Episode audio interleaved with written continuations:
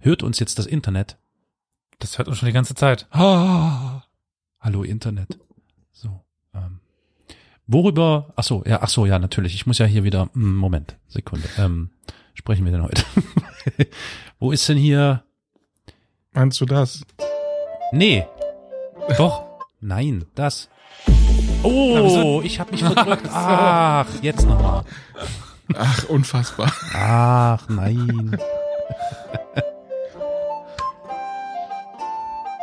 Möchte man noch ein bisschen mittanzen, ne? Ich drücken wir auf den Knöbel. Shalom, meine Freunde. Pochtwein hast du jetzt verschüttet.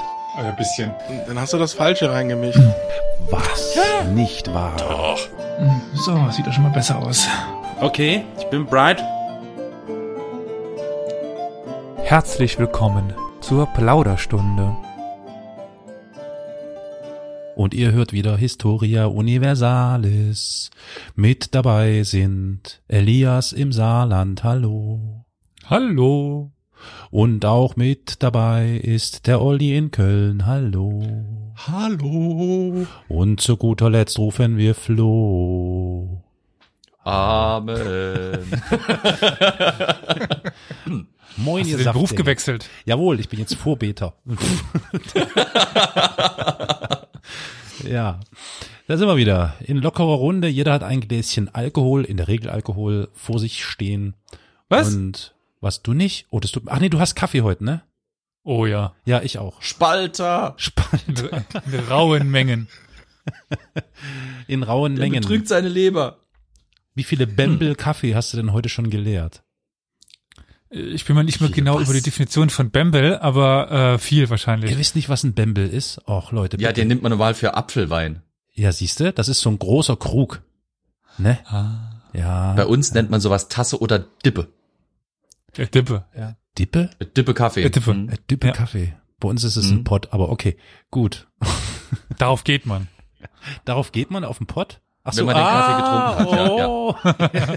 ja, langer Schlauch heute bei mir. Also, ihr hört schon, Karol, das wollten wir nicht wissen. Ja, genau. Auf der Arbeit hatten wir auch gerade Diskussionen so, dass so einige Begriffe gerade im Kölner Raum doch so ein bisschen französisch angehaucht sind. wieso das kommt ist Das unsere ist sehr Geschichte, einfach zu ne? er erklären. Ja. So Trottoir oder sowas. Sagt euch das was? Äh, das habe ich schon Nee, mal gehört. Bürgersteig. Hier im Saarland Ja. hat man noch nie von Frankreich gehört. Äh, jenseits der Grenze ist einfach ein Loch, das sich auftut. Äh, zwischen, Also zwischen Saarland und dem Golf der Biskaya ist, ist einfach nix. Also ist nix. Das leugnen wir auch hier. Also das ist einfach weg. Ne? Deswegen ist man bei uns liegt man auch auf dem Sofa und nicht auf der Chaiselong. Oder war das umgekehrt, ne? Also wisst ihr auch, was ein Plümo ist? Ein Plümo? Ein Was? Plümo. Plümo, äh, ein Auto, oder? Ich kenne nur Plümobil. Na, siehst du, Ich hätte auch gedacht, jetzt, Plymobil, ne? Jetzt machst du dich hier nieder und dann sowas. Ein Plümo ist Ja, eine Bettdecke. Eine Bettdecke? Hier so mit Federn gefüllt und so. Eine Plümo. Das ist ein Mein Plümo. Gott. Ha, Okay.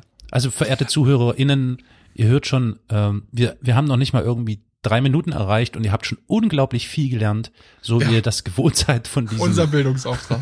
ja, Bildungspodcast. Check. Perfekt. Unnützes Wissen Teil 324, Was die erste. Hat, was heißt denn das? Also bei uns geht's ja sogar so weit, wir haben ja die Grammatik der, der Franzosen. Also ich hab ja auch, auch kalt und mir ist nicht kalt. Ja, aber das ist typisch saarländisch. Bei uns ist das Ja, ja. wieder anders. Ich sag, Die, die Entschuldigung, sagen auch, ich komme hierher. ja, bei uns in der komm hier- Pfalz hier, nennt man weil auch ich- eine Wolldecke, eine Wolldecke nicht Wolldecke, sondern es ist bei uns ein Teppich. Die Saarländer sind davon immer ziemlich vor den Kopf gestoßen, weil die denken, wieso zum Geier trägt man sich mit was zu, das normal auf dem Boden liegt. Aber naja. Oder an einer Wand hängt, aber Oder an der Wand ist halt hängt, ja, genau.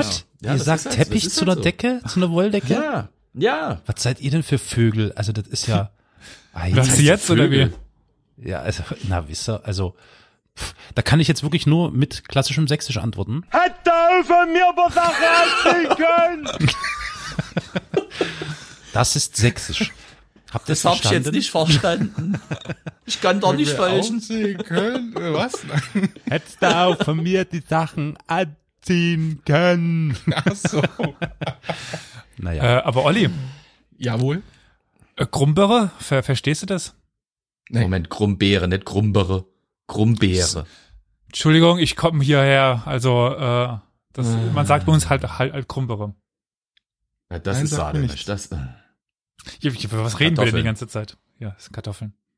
Ah. Grundbeeren. Beeren, die aus dem Grund Das kommen. ist interessant, das ist sehr interessant, wie, wie sich die Sprachen, wie das alles etymologisch miteinander Wahnsinn. Ähm, Im Tschechischen zum Beispiel wird die Hacke, die, es gibt ja so eine speziellen Hacken, mit denen man Kartoffeln ausbuddelt, ne? Das sind, also, wisst ihr, was ich meine? Das, die sind so flach von, also abgeflachtes Blech, so, äh, ne? Wisst ihr, was ich meine? Ja, eine Hacke Ja? halt. Ja. Ne? Naja, es gibt eine, es gibt eine Spitzhacke und dann so eine Flachhacke. du Flachhacke.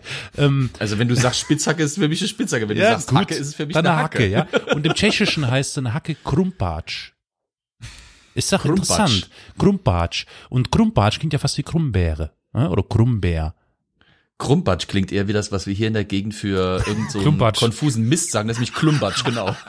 genau. ja. Was hast du schon wieder da für ein Klumpatsch gemacht hier? Du holst mit der Krumbatsch aus dem Klumbatsch die Krum Krumberin. Ach, du ahnst nicht. Und da gibst du dir mit einer Luga die Kugel. Jesus Christus. Ihr merkt, diesmal wird die Plauderstunde sehr wörtlich genommen. Ja, Ja, wahrlich. Wahrlich, ich sage euch. sollen Also, wir mal wieder ganz ernst werden? Ja, wir gehen ja, wir gehen ja Okay. nicht, wir gehen ja nicht ganz planlos ins Rennen, ne? Sondern wir Ja. sind ja wirklich professionell und, und vorbereitet. und, nö, hört doch mal auf. klar, Seid doch mal, Ich hab Internetstörung. Und äh, natürlich ist und aus genau Fall. diesem Grunde, äh, verantwortungsbewusst wie wir sind, wir wissen ja um unseren Bildungsauftrag, haben wir natürlich auch in unserem Slack-Chat und auch auf Twitter ähm, euch, liebe ZuhörerInnen, gefragt, ob ihr vielleicht Themenwünsche habt, die wir in der jetzigen Plauderstunde miteinander erörtern könnten. Und da gab's Carol? auch ein paar. Carol, bevor du das ausführst, was nicht damit, das hängt nicht damit zusammen, dass ich irgendwann am Wochenende festgestellt habe, dass ihr eigentlich eine normal thematische Folge für uns an Aufnahme wäre und dann festgestellt habe, dass ich kein Thema mehr vorbereitet habe und meine Woche so voll ist, dass ich keins mehr vorbereiten konnte und dann ich festgestellt habe, dass wir mit der thematischen eins im Voraus sind und deswegen so, ach, zum Glück, wir können ein- eine Plauderstunde machen. Das ihr hängt nicht damit kannst das- zusammen. Habt ihr jetzt verstanden, was Du er das meinte? jetzt äh, masochistisch ausbreiten. Du hättest auch übergehen können, ne? was war jetzt nochmal? Jetzt kannst du, wie war das nochmal im Mittelteil? Du meinst, ich fange noch mit dem ersten Wort an? Nee, nee, das ist schon okay. Ich glaube, wir haben verstanden, dass wir quasi, wir, wir sind unserer Zeit voraus sozusagen. Ich brauch mal Also eigentlich, Rotwein. kurze Fassung, ich habe einfach ver verpeilt, früh genug was vorzubereiten und deswegen bin ich froh, dass wir eine Plauderstunde machen können, die wir Ja. Wunderbar vorbereitet haben, nämlich wie, Carol? Ja. Ah, Ich muss aber erstmal Ah, Blechbrötchen, Mahlzeit. Blechbrötchen, Mahlzeit, genau. Eine Oder ist Dose wieder Energy. Effekt. Ja. Ich wollte gerade sagen, ich bin auch ein bisschen verwirrt, dass er eben von Alkohol gesprochen hat und da ich weiß, dass ich keinen da hab, eigentlich jetzt nur noch der Flo der Alkoholiker hier ist. Oh ja, stimmt. Wie immer. Na, man hört's auch. Wenn man, wenn man Immer diese genug Minderheiten. zuhört, dann. Es ist überhaupt nicht wahr. Ich bin völlig schüchtern. Völlig schüchtern. Ist dreist du der Stellung hier. Frechheit. Muss ich jetzt mal was drauf trinken auf den Schock. was soll das jetzt, weißt du? Sie Wenn wir es Pfälzer immer nicht. besoffen sind, dann habt ihr ständig einen Leona-Ringel in der Schnauze oder was? Und eine Flasche Maggi an der Ader hängen oder wie? Nee, also wirklich. Dreiste Unterstellung hier. Wir haben auf jeden Fall tatsächlich ein bisschen ähm, Response bekommen von den Zuhörern. Danke dafür. Ähm, ich könnte annehmen oder nehme an, dass wir vielleicht das eine oder eher das andere Thema heute aufgreifen. Es gab zum Beispiel Carol. da, ja, Ach so. Elias. Ich wollte mal eine Frage loswerden, die ist mir nämlich dann gekommen, als ich mir die Themenvorschläge durchgelesen habe. Mhm. Soll ich die stellen oder willst du die Themen noch kurz vorstellen? Ich, äh, wie du möchtest. Ich hatte jetzt vor, tatsächlich kurz mal äh, anzuteasern, was da so an Vorschlägen kam. Aber äh, stell doch deine Frage einfach. Wecken bei euch eher Bilder oder auch Texte Interesse an, an Thematiken, an geschichtlichen Thematiken? Ich habe mir nämlich die Frage ge gestellt, weil ich habe gerade ein Buch zur Korrektur da liegen, was mich glücklicherweise sehr gefesselt hat, weshalb ich relativ schnell durchkomme. Aber ich dachte mir dann, das geht doch bestimmt nicht jedem so, so einen ewig langen Text. Das sind jetzt, glaube ich, 80, 90 Seiten, die ich Korrektur lesen soll. Und ich glaube, nicht jeder wird direkt durch Text gebunden an ein, ein Thema, oder? Ich meine, Flo kann da auch noch was sagen, was, was er da aus der museumspädagogischen Sicht darauf sieht. Aber Ich finde das aber So das, ist, ich finde das eine, eine tolle Frage von dir, Elias. Vielen Dank dafür. Ich, Olli, möchtest du darauf antworten? Ähm, Also ich habe bei mir festgestellt, dass mich sowohl Bilder als auch Text fesseln. Text fesseln ist aber schwieriger. Also mich verlieren Texte viel eher als Bilder. Weshalb ich bei Präsentationen gut eingesetzte Bilder gar nicht schlecht finde. Aber ja, wenn man das kombiniert, ist das durchaus eine schöne Sache, ne? Ähm, Also ich kann ja mal von meinem Teil sagen, also wenn ich Bilder vor mir habe, also mit zum Beispiel mit irgendeinem historischen Bezug, darüber reden wir jetzt gerade, mm, dann mm, kann ich mir natürlich erst dann etwas Konkretes darunter vorstellen, wenn ich davon etwas weiß oder schon zumindest im Ansatz etwas darüber oder davon gehört habe. Alles andere ist ja dann reine Spekulation, wenn ich ein Bild vor mir sehe. Und ich versuche dann vielleicht, ich gebe mal ein Beispiel. Ich gehe in eine klassische Ausstellung, wo von Bosch zum Beispiel äh, ein schönes äh, äh, Bild hängt, ein großes Bild, ja, wie das für die Zeit damals üblich war, ist das Also Thema Hieronymus natürlich. Bosch, nicht Bosch die Firma. Ja, natürlich, ja. Nicht die Motorsäge so, so eine geile so. Zündkerze. genau, natürlich von Hieronymus. Und ähm, wie, wie- wie das für die Zeit so typisch war, geht es dann eben doch um das Thema Religion, nämlich Himmel, Hölle und äh, Sünden und ich weiß nicht was. Und da steht man davor und versucht natürlich dann im Kopf das zu verarbeiten, was man da sieht und zu verknüpfen mit dem, was man vielleicht über diese Zeit, aus der dieses Bild stammt, irgendwie in Verbindung zu bringen. Das ist mm, Jetzt aber nur mal das Gedankenexperiment. Ich weiß nicht, ob es funktioniert. Aber stell dir jetzt mal einen Text vor, der das Bild beschreibt oder das Bild selber. Ja, da kommt es natürlich dann auf die Art der Beschreibung an. Ne? Und Mhm. wenn wir jetzt mal von, von rein wissenschaftlichen Texten ausgehen, dann ist klar, dass rein wissenschaftliche Texte, die zumindest im, sag ich jetzt mal, im deutschsprachigen Raum, weniger vielleicht im britisch-englischen Raum, eher sachlich gehalten sind. Könnte das, ähm, ich weiß nicht, ist es gut oder ist es schlecht, wenn, wenn etwas sachlich beschrieben ist? Äh, Neutral. neut- Es kommt ganz neutral, drauf an, ja. was du haben willst. Das ist ja genau das. Also, du willst ja Leute binden. Du willst ja Leute das Interesse wecken. Du willst das Thema lebendig darstellen. Das kannst du so machen, aber du kannst das Thema ja auch sehr korrekt darstellen. Du kannst das Thema wissenschaftlich aussagekräftig darstellen. Die Kombination ist schwer. Du meinst die Kombination aus Bild und Text? Ah, Oder aus lebendig Ach so. und korrekt. Ha, ja, ja. Finde ja. ich nicht. Das ist ja das, warum der englische Sprachraum, das hatten wir schon öfters, äh, dem Deutschen meiner Meinung nach auch weit überlegen ist, weil sie nämlich es schaffen, aus meiner Sicht beides zu verbinden. Aber ich, Für mich weil du jetzt vorhin halt also- zu sehr in.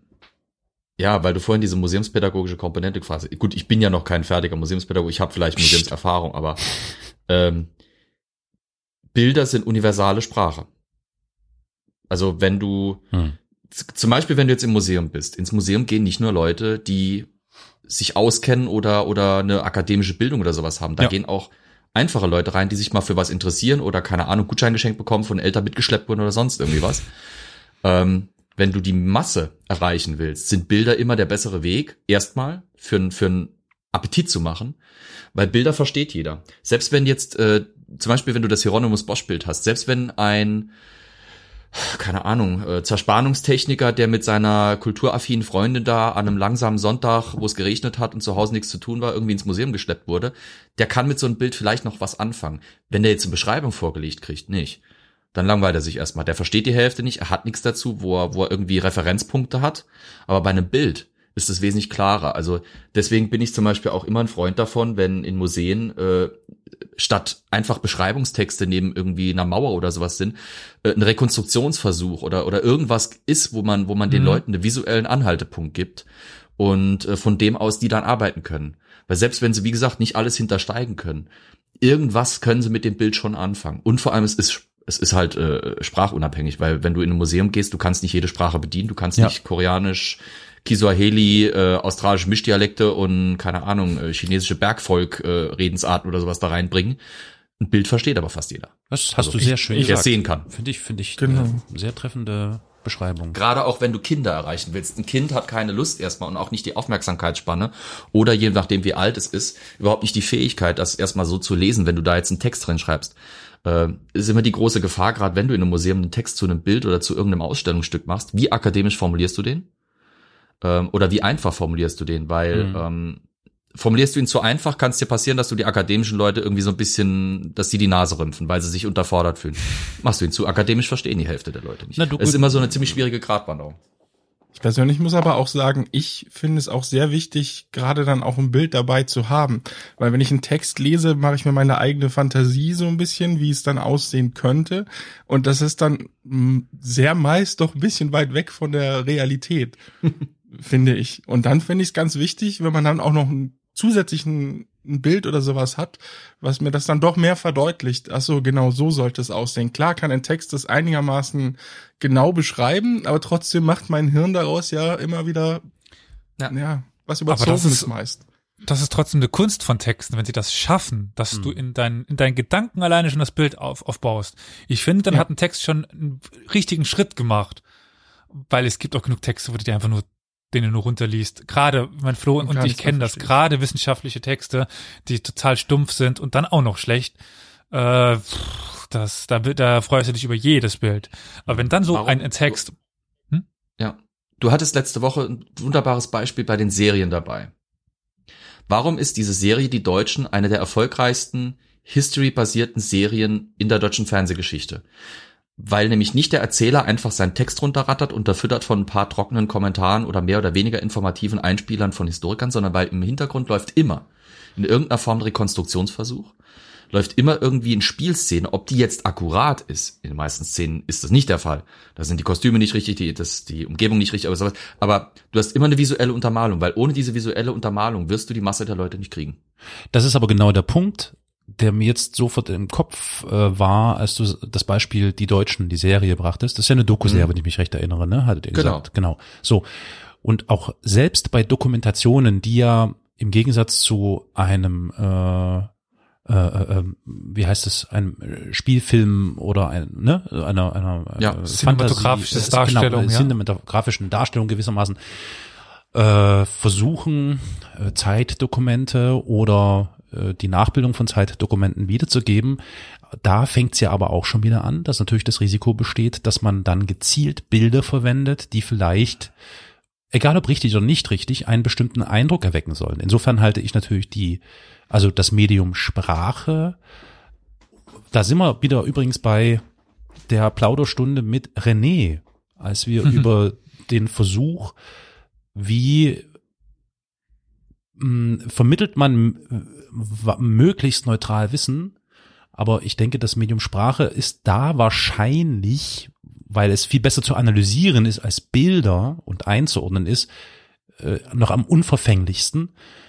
Selbst bei Dokumentationen besteht das Risiko, dass gezielt mit einer bestimmten Absicht Bilder zu einem, einem bestimmten Zeitpunkt eingeblendet werden und vielleicht noch eine bestimmte Musik mit dazu genommen wird, um ein bestimmtes Gefühl zu erwecken. Ich will damit nicht sagen, dass das falsch oder schlecht oder irgendwas ist. Ich will nur darauf hindeuten oder darauf hinweisen, wo die Risiken bestehen. Und deswegen ich. ähm, finde ich die Kombination aus Bild und Text tatsächlich das Nonplusultra. Olli? Aber Text kann doch genau dasselbe. Natürlich. Er kann dich doch freilich, auch auf die komplett freilich. falsche Spur. Also, wie du gerade schon sagtest, das, das Beste wäre natürlich Text. und natürlich, ja. Ein Text hat aber nicht viele Schattierungen. Ein Text ist falsch Na, ein oder Text halb falsch kann oder richtig. einen, so einen. Zusammenhang falsch darstellen. Der ist aber relativ schnell, selbst wenn du nicht über viele analytische Fähigkeiten verfügst, kann man das relativ schnell darlegen. Das ist bei äh, Dokumentationen beispielsweise oder bei Bildern natürlich was ganz anderes, weil dort immer ähm, noch viel deutlicher zum Ausdruck kommt, dass dahinter ein bestimmtes äh, Anliegen steckt. Was will Hieronymus Bosch mit diesem Bild ausdrücken? Oder was will die Dokumentation, die Deutschen mit genau in dieser Szene, diesem Ablauf da ausdrücken? Ne? Also dahinter steckt ja immer äh, gewissermaßen ein Verfasser oder ein Autor, der eine bestimmte, einen bestimmten Punkt damit äh, machen möchte. Ist im Text nicht anders, klar, aber beim Text kann man das viel schneller erkennen und äh, gewissermaßen für sich einordnen. Das ist bei, bei Bildern, glaube ich, sehr schwer nachweisbar oder schwer beweisbar, so möchte ich sagen. Also um jetzt Ich mal so auf sagen, der rein so- wissenschaftlichen Ebene das zu Ja, bewerten. so einfach ist es, glaube ich, nicht, weil das, du hast im Text halt auch so Stolpersteine. Du hast verschiedene Formen von Sprache. Du hast wissenschaftliche Sprache, du hast Umgangssprache etc. pp. Ja. Ich hatte jetzt letztens zum Beispiel im Museum ein Erlebnis, das hatte ich so noch nie. Äh, Erich Honecker, äh, berühmter Staatschef der DDR, kam ja aus dem Saarland. Wir haben den bei uns im Museum dargestellt als eines der Opfer der NS-Verfolgung auch. War er ja auch eine Ja. Zeit lang. Äh, eben. Und ähm, in dem Text zu ihm ist das Wort Mauertote in Anführungsstrichen stehend. Oh, interessant. Wo ich nicht drüber stolpern würde, weil ich es aus der wissenschaftlichen Literatur schon öfters so gelesen habe, weil das äh, Hm. gerade im Deutschen als ein tendenziöser Begriff gerne in Anführungsstriche gesetzt wird, um in der wissenschaftlichen Welt nicht irgendwie Ja. äh, zu krass zu wirken. Kam ein Gast zu mir, ein Besucher zu mir und hat, äh, der aus Ostdeutschland kam, der sein, seine Entrüstung darüber ausgedrückt hat, Mhm. dass wir das im Museum mit dem Anführungsstrichen, mit den Anführungsstrichen präsentieren, weil das ja eine Herabwertung wäre. Er erinnert sich zum Beispiel, dass es immer in Texten über die DDR früher hieß, die DDR in Anführungsstrichen, weil man das so gemacht hätte, um diesen Staat abzuwerten. Und wenn man das Ja. da quasi bei den Mauerschützen aus, äh, bei den Mauertoten auch so macht, dann würden die ja quasi oder deren Andenken abgewertet. Ich habe erstmal kurz gestutzt, weil wie gesagt, ich komme von einer ganz anderen Sprachebene und habe mir das anders Ja. immer gedacht. Aber da, da wie gesagt, da hast du da diese, dieses Problem auch in der Sprache. Gibt es diese, diese Stolperfallen, diese Probleme, die sich da ergeben können, äh, die auch, wie gesagt, natürlich auch äh, aus der aus der verschiedenen Sprachebene wissenschaftlich oder nicht wissenschaftlich kommen können, aber auch aus der persönlichen Interpretations. Absolut. Richtung. Ja, sehr, aber das ist sehr spannend mit diesen Anführungszeichen. Das ist echt spannend. Mhm. Das ist tatsächlich ein, ein beliebtes Mittel, um bestimmte Sachen, ja, tatsächlich unter Umständen auch abzuwerten. Das ist ja interessant, ja. Naja, ich denke rein wissenschaftlich äh, nachvollziehbar, dass das in Anführungszeichen der Begriff Mauertote gesetzt wird, weil Mauertote ist ja nur umgangssprachlich der Begriff für die Opfer des Grenzregimes oder der Genau. Grenz, ja, d- das heißt, entweder man wählt den Weg und sagt Mauertod in Anführungszeichen, um darzulegen, es ist ein umgangssprachlicher Begriff, der sich äh, etabliert hat, oder man sagt eben wirklich die Opfer und so weiter und so fort, ohne Anführungszeichen. Das ist, wie gesagt, die Herausforderung, die zum Beispiel auch für jemanden im Museum steht. Mhm. Weil wenn du, wenn du im Museum bist, bist du normalerweise Akademiker. Das heißt, du kommst, deine ganze Ausbildung hatte ich immer auf dieser einen Schiene gehalten. Und da ist dann diese, diese, dieser, da das Museum der Berührungspunkt ist zwischen der akademischen Fachwelt und der Allgemeinheit, der akademischen Allgemeinheit, der äh, jetzt nicht so gebildeten Allgemeinheit, egal, der, der allgemeinen Bevölkerung, hast du da immer so ein bisschen dieses Risiko, weil da Welten aufeinanderprallen. Und da, da bin ich wieder bei dem Kanon, dass, dass meines Erachtens die deutsche Literatur, die deutsche Geschichtsschreibung da viel zu, viel zu sehr in ihrem Elfenbeinturm um sich selber kreist, weil diese Berührungspunkte geben nämlich, ergeben nämlich des Öfteren auch Reibungspunkte. Und das ist natürlich eine Gefahr. Da finde ich die, ich, ich habe, also ich beobachte das mit ganz großem Interesse, dass immer mehr zunimmt, dass in vielen Bereichen, auch in öffentlichen Institutionen, die Möglichkeit eröffnet wird, neben der allgemeinsprachlichen Beschreibung von Dingen auch eine einfache Sprache mit anzubieten. Äh, Ich weiß nicht, ist, ist, ist euch das ein Begriff, einfache Sprache? Ja. Also das ist ja ein ganz interessanter Trend, ähm, weil ich tatsächlich festgestellt habe, dass man sich ja, je mehr man sich mit einem Text auseinandersetzt und beschäftigt und ihn versucht zu schreiben, umso verkopfter wird mitunter das Ganze und Ja. umso verstrickter und verschachtelter wird das Ganze. Und es kann schon für einen wirklich Otto-Normalverbraucher, äh, das klingt jetzt blöd, also für, für normalen Menschen schwer sein, Dingen oder Texten zu, zu folgen. Und jetzt kommt dann eben dazu, dass die sagen, okay, wir versuchen das mal in einfacher Sprache auszudrücken. Ich habe mir da so viele Beispiele angeschaut, also äh, beispielsweise unsere Stadt äh, Dresden hier, die bietet die Internetseite, die eigene auch in einfacher Sprache an. Das ist, es klingt total witzig, weil man das überhaupt nicht mehr gewöhnt ist, dass man Dinge, die sonst in einem Satz drinne stecken, der über, über vier Zeilen geht mit Haufen Kommas und Einschübesätzen und so weiter, wird dort eben durchaus in, in verschiedensten Kurzsätzen erklärt und ist so klar und so verständlich, das ist äh, ziemlich interessant. Und deswegen auch das vielleicht noch, also das geht ja auch in Richtung Barrierefreiheit. Das klingt Ja. jetzt ein bisschen, Mhm. äh, weiß nicht, Naja. ne, aber Es ich meine, ist- es ist, ist halt es ist, es ist Teil der Barrierefreiheit, ich weiß, ich weiß, Ja.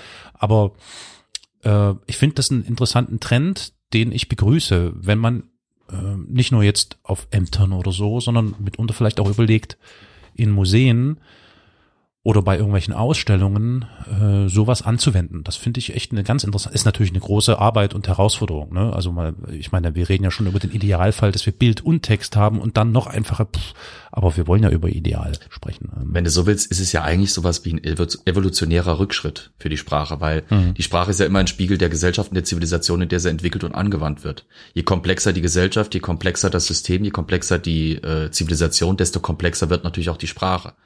Ob das dann wirklich als äh, Rückschritt, Okay, den würde ich, die, die Aussage, ich habe ich hab hier jetzt vor meinem Mikro, wo man es nicht sehen kann, die Anführungsstriche in die Luft gemalt. okay, gut, wieder Äh, Anführungsstriche. Ja, genau. Das ist, das, ja, es ist nee, nee, ist schon klar. die, nicht die Abwertung, sondern die, die, den, Eingrenzen der Hinweis, dass man es mit, vor, mit Vorsicht genießen Ja. muss. Ja, aber ich meine, gerade zum Beispiel bei akademischen Texten, wenn ich einen akademischen Text schreibe, dann will ich natürlich auch zeigen, dass ich weiß, um was es geht, dass ich, dass ich exaltiert bin durch mein Wissen und dass ich mich abhebe von den anderen durch mein Wissen. Und dann fange ich natürlich automatisch an, eine entsprechende Sprache zu benutzen. Ja, Und dann hebe ich mich natürlich immer weiter ab, zeichne mich dadurch aus. Deswegen werden manche Texte auch, das, das kann man wirklich verfolgen, die werden, je länger sie sind, immer verkopfter, wie du gesagt hast, die, die Sätze werden immer verschachtelter, weil man, man zeigt die Kür. Ich kann das. Ich beherrsche die Sprache zur, zur, zur, also par excellence. ja. Das ist Nur man verliert tatsächlich aber meistens seine Leser dadurch. Fast eine Berufskrankheit. Ich kann mal gerade ein bisschen aus dem Nähkästchen plaudern. Wohl war das, glaube ich. Und zwar habe ich, ja, ist ist ja momentan noch ein Projekt in, in, in, in Bearbeitung, was äh, demnächst irgendwann irgendwo irgendwie vielleicht passieren wird. Und auf jeden Fall gibt, geht es auch um Podcast und Texte schreiben. Und ich meinte dann zu dem wissenschaftlichen Leiter, äh, denken Sie daran, einfach schreiben. Hm. Ja, ja, kann ich, mache ich doch. Ich kenne doch meine, meine Vorlesung, das wird einfach. Ich kann mal gerade gucken, äh, ob ich, es tut jetzt wahrscheinlich gleich, ich ähm, lese mal, kann man gleich eine kurze Zeile daraus vorlesen. Das wird, äh, genau, tut, tut, tut. Ähm, Was tut, tut, tut? Ähm, ja, mein äh, äh, Mailprogramm Wir ist aufgegangen. gehört. Nein, nein, das, äh, der Stream hat es ge gehört. ah, Deswegen. tut, tut, tut. Ah, jetzt tut, Tut, tut, tut. Mhm. Weil ich, äh, Vielleicht während, während du klickerst. Ja. Deswegen bewege ich mich übrigens so gern auf Twitter. Das, ähm, weil Twitter Ja. Menschen dazu zwingt, mitunter vielleicht, äh, ich sag mal so, komplexere Inhalte auf eine bestimmte Anzahl an Zeichen zu reduzieren, was dazu führt, dass einiges entschlackt wird. Und das finde ich immer so spannend an Twitter, mh, dass man da, auch wenn das natürlich bei Weitem keine, kein, kein Diskurs oder kein Gespräch wiedergibt, aber dass man dort anders im Vergleich zu Facebook oder so, dass man da mit einer begrenzten Anzahl an Zeichen versuchen muss, möglichst alles zum Ausdruck zu bringen. Und das ist eine Kür, das äh, ist nicht Das einfach. hat auch schon das, das hat das Interesse von Sprachwissenschaftlern seit ein paar Jahren auch schon in, in, geweckt. Also es gibt Universitäten, an denen Lehrstühle sich wirklich damit beschäftigen, zu analysieren, was soziale Medien, gerade Mhm. Twitter, wegen, wegen dieser Zeichenbegrenzung, was das mit der Sprache, vor allem der englischen macht. Also im deutschen Ja. Raum wäre es mir jetzt noch nicht bekannt, dass es so extrem bearbeitet wird, aber im englischen Raum sind sie schon dran, wie die, wie die Geier am, äh, am, am Aas, äh, um, um mal rauszufinden, was zum Geier macht das mit der, okay, passend natürlich, was macht das mit der Sprache, was, was macht es mit der Sprache im, in dieser virtuellen Welt und wie reflektiert das Ganze dann auf die reale Welt? Bringt das dann auch quasi wieder Ausstrahlungen zurück äh, im, im täglichen Umgang abseits des Bildschirms? Mhm. ich habe Wird auch noch übrigens, die nächsten Jahre uns weiter so beschäftigen. Das, das ist äh, ein sehr interessantes Thema, ja. ja, ich absolut. habe das Beispiel. Jetzt. ja, leg los. Also, unter dem Vorbehalt, das soll einfaches äh, Deutsch sein, für allen ver verständlich. So. Theoretische Grundlage war die Kooperationslehre aus dem römischen Recht. Konsequent, Konsequenz war die Möglichkeit der Mehrheitsentscheidung innerhalb der Kooperation und die Idee der Repräsentation, denn die Kooperation war eine Universitas, eine Gesamtheit, die ihrerseits eine große Gesamtheit repräsentierte. Ich Alter, ich bin vom ich bin Fach. raus. Ich habe schon Ich bin beim raus. zweiten Wort Ja. ausge... Ja, genau. Ja. Mit So. Beginn des zweiten Satzes war ich raus. Oh, das ist also das war jetzt nach Vorstellung des Verfassers einfach. Ist Das korrekt. ist, nee, das ist ein Beispiel dafür, wie sehr die deutsche Geschichtsschreibung in ihrem Elfenbeinturm im obersten Stock sitzt und fröhlich um sich selber wie ein Brummkreisel kreist. Und manchmal runter. Während das Fußvolk unten, ja genau, und manchmal runterguckt und es nicht verstehen kann, dass die Masse, die am Fuße des Turms nach oben schaut, nach Labsaal des Wissens hier irgendwie so sehend, völlig verständnislos nach oben guckt und irgendwann auch keinen Bock mehr hat, auf so ein paar Tropfen des Wissens zu warten. Dann kommen wir, das erklärt unseren enormen Erfolg. Das wird es sein. Weiteres Beispiel. Oh. Der Parlamentarismus europäischer Prägung, also die Verbindung von römisch-rechtlicher Kooperationslehre, von damit verbundenen Repräsentationsgedanken und der Aristoli- äh, aristotelischen Idee der Mischverfassung, wurde an, anlässlich der Konzilien von Gelehrten theoretisch fortentwickelt. Ich meine, welcher Zerspannungstechniker hat nicht schon an der Drehbank gestanden und hat mit dem ölverschmierten Nachbar zu seiner Rechten sich über die aristotelische Verfassung und das äh, römische Recht und die Mischverfassung, Entschuldigung, die Mischverfassung sich unterhalten und äh, das römische Recht in, in tiefgehender Weise diskutiert. Ich meine, das ist Standard. Wir sind ein Volk der Dichter und Denker. Oder? So, jetzt versuch doch mal spaßeshalber einen Teil dieses Textes in einfache Sprache umzuwandeln. Das ist bestimmt spannend. Oh Mann, oh Mann. Nee, das müssen wir jetzt natürlich nicht live machen, aber äh, ich, ich, ich stelle mir vor, dass das echt krass viel Spaß bereitet. Es ist auch schwer. Na Es ist verdammt schwer und das, das äh, äh, hier braucht enorme Gedankenkapazität und extrem viel Intelligenz, das wie umzumünzen. Ich würde fast sagen, es, es bedarf mehr Können und mehr Wissen und mehr Fähigkeiten, das in einfache Sprache als in Verständlich. schwierige Sprache. Genau, Ja. das sowieso. Wissen wiederzugeben ist das eine, aber es verständlich für andere Menschen wiederzugeben, das ist, Mhm. glaube ich, die Kunst. Und da sind wir genau wieder eigentlich fast zurück an deiner Eingangsfrage nach Bild oder Text. Denn ich glaube, das ist genau das Dilemma, weiß nicht, ob es ein Dilemma ist, ich denke schon. Ich könnte jetzt, darf ich Mhm. kurz, ich finde nämlich, man sieht jetzt, das hat kein Bild gezeichnet. Ja, ja, ja. Ihr euch ja, nichts ja. vorstellen könnt, drun, Nicht äh, drunter vorstellen können. Nein, nein. Doch, ich stelle mir einen Typen vor, der in einem verstaubten Büro in einem grauen Cardigan sitzt und über den Rand einer Hornbrille mit leicht gerümpfter Nase. Du weißt, wer das geschrieben hat, Bild. oder? Ich würde sagen, das diskutieren wir besser jetzt nicht so in der Öffentlichkeit, wo man Ja, aber du weißt, wer es geschrieben hat. Also Ja, ich weiß, wer es geschrieben hat. Wie gesagt, übergehen wir diesen Faktor. Deine Ja, ja. Mutter. Gut, okay. Ja. Also auf jeden Fall hat dann diese Hunde, Meine Hundenbebrillte, Mutter hat einen Hauptschulabschluss und würde wahrscheinlich sagen, so ein Scheiß tu ich mir nicht an. diese hundenbebrillte Person hat mit Sicherheit auch noch eine Pfeife in der Hand. Das ist ganz wichtig. Nein, nein, ist nee, schon die, klar. die nee. Person ist mit, mit Pfeife kann, kann besser schreiben bei, bei, bei uns. Wir haben einen Professor stimmt, mit ja, Pfeife. ja. Gut, okay, okay, okay. Nicht so viele interner bitte. Ja, also es ist es ist ein, ein wirklich interessantes Unterfangen und da haben wir natürlich jetzt hier einen Experten unter uns, mindestens einen, wenn nicht sogar zwei. Aber ich muss natürlich jetzt sofort äh, schaue ich quasi virtuell oder äh, äh, zu dir, Flo, weil du hast ja, wie du Ja. ja schon hin und wieder beschrieben hast, äh, jeden Tag oder fast jeden Tag oder ganz oft das Vergnügen, dich mit Museumsbesuchern ähm, ähm, zu beschäftigen oder mit denen Austausch zu betreiben, Ja. weil du in einem Museum tätig bist.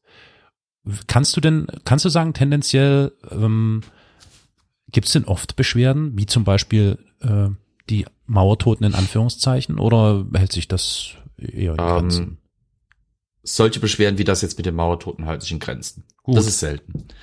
Ähm, was man aber beobachten kann, wie gesagt, das beobachte ich, weil das wird meistens nicht verbalisiert, ähm, dass Leute schnell mit solchen Sachen überfordert sind. Ähm, ich hatte heute jetzt zum Beispiel eine Frau, die hatte keine Ahnung von Geschichte, war aber trotzdem interessiert.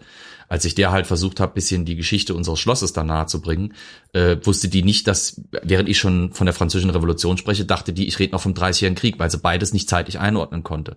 Die hat also wirklich keine Ahnung, aber äh, die, die, die lesen die Schilder zum Beispiel, nehmen die dann wahr, ob die dann was verstanden haben oder nicht. Das ist dann immer schwierig zu beurteilen. Ich würde sagen, in der Tendenz, die, Ma die Masse der Leute versteht das, was auf den Schildern steht, die, die liest das und dann war's das. Ähm, weil die Texte neben zum Beispiel, wie gesagt, ein paar Steinen oder die Texte neben einem Ausstellungsstück, fünf, sechs, sieben, acht Zeilen, die können niemals das wiedergeben, was, was in diesem Stück drinne steckt und was jetzt zum Beispiel ein Erzähler, ein Führer, wie gesagt, das Wort Führer bitte mit Vorsicht genießen. Hier in dem Falle, es ist ein Museumsführer gemeint, keiner mit Weltherrschaftsansprüchen ähm, und einer merkwürdigen Agenda. sondern wenn, wenn eine Person da steht, die kann, die, die sich einstellen dran drauf. Das Schild kann nicht reagieren auf den, äh, wie soll ich sagen, leicht möblierten Gesichtsausdruck von jemandem, der nicht gerade verstanden hat, was da steht. Hm.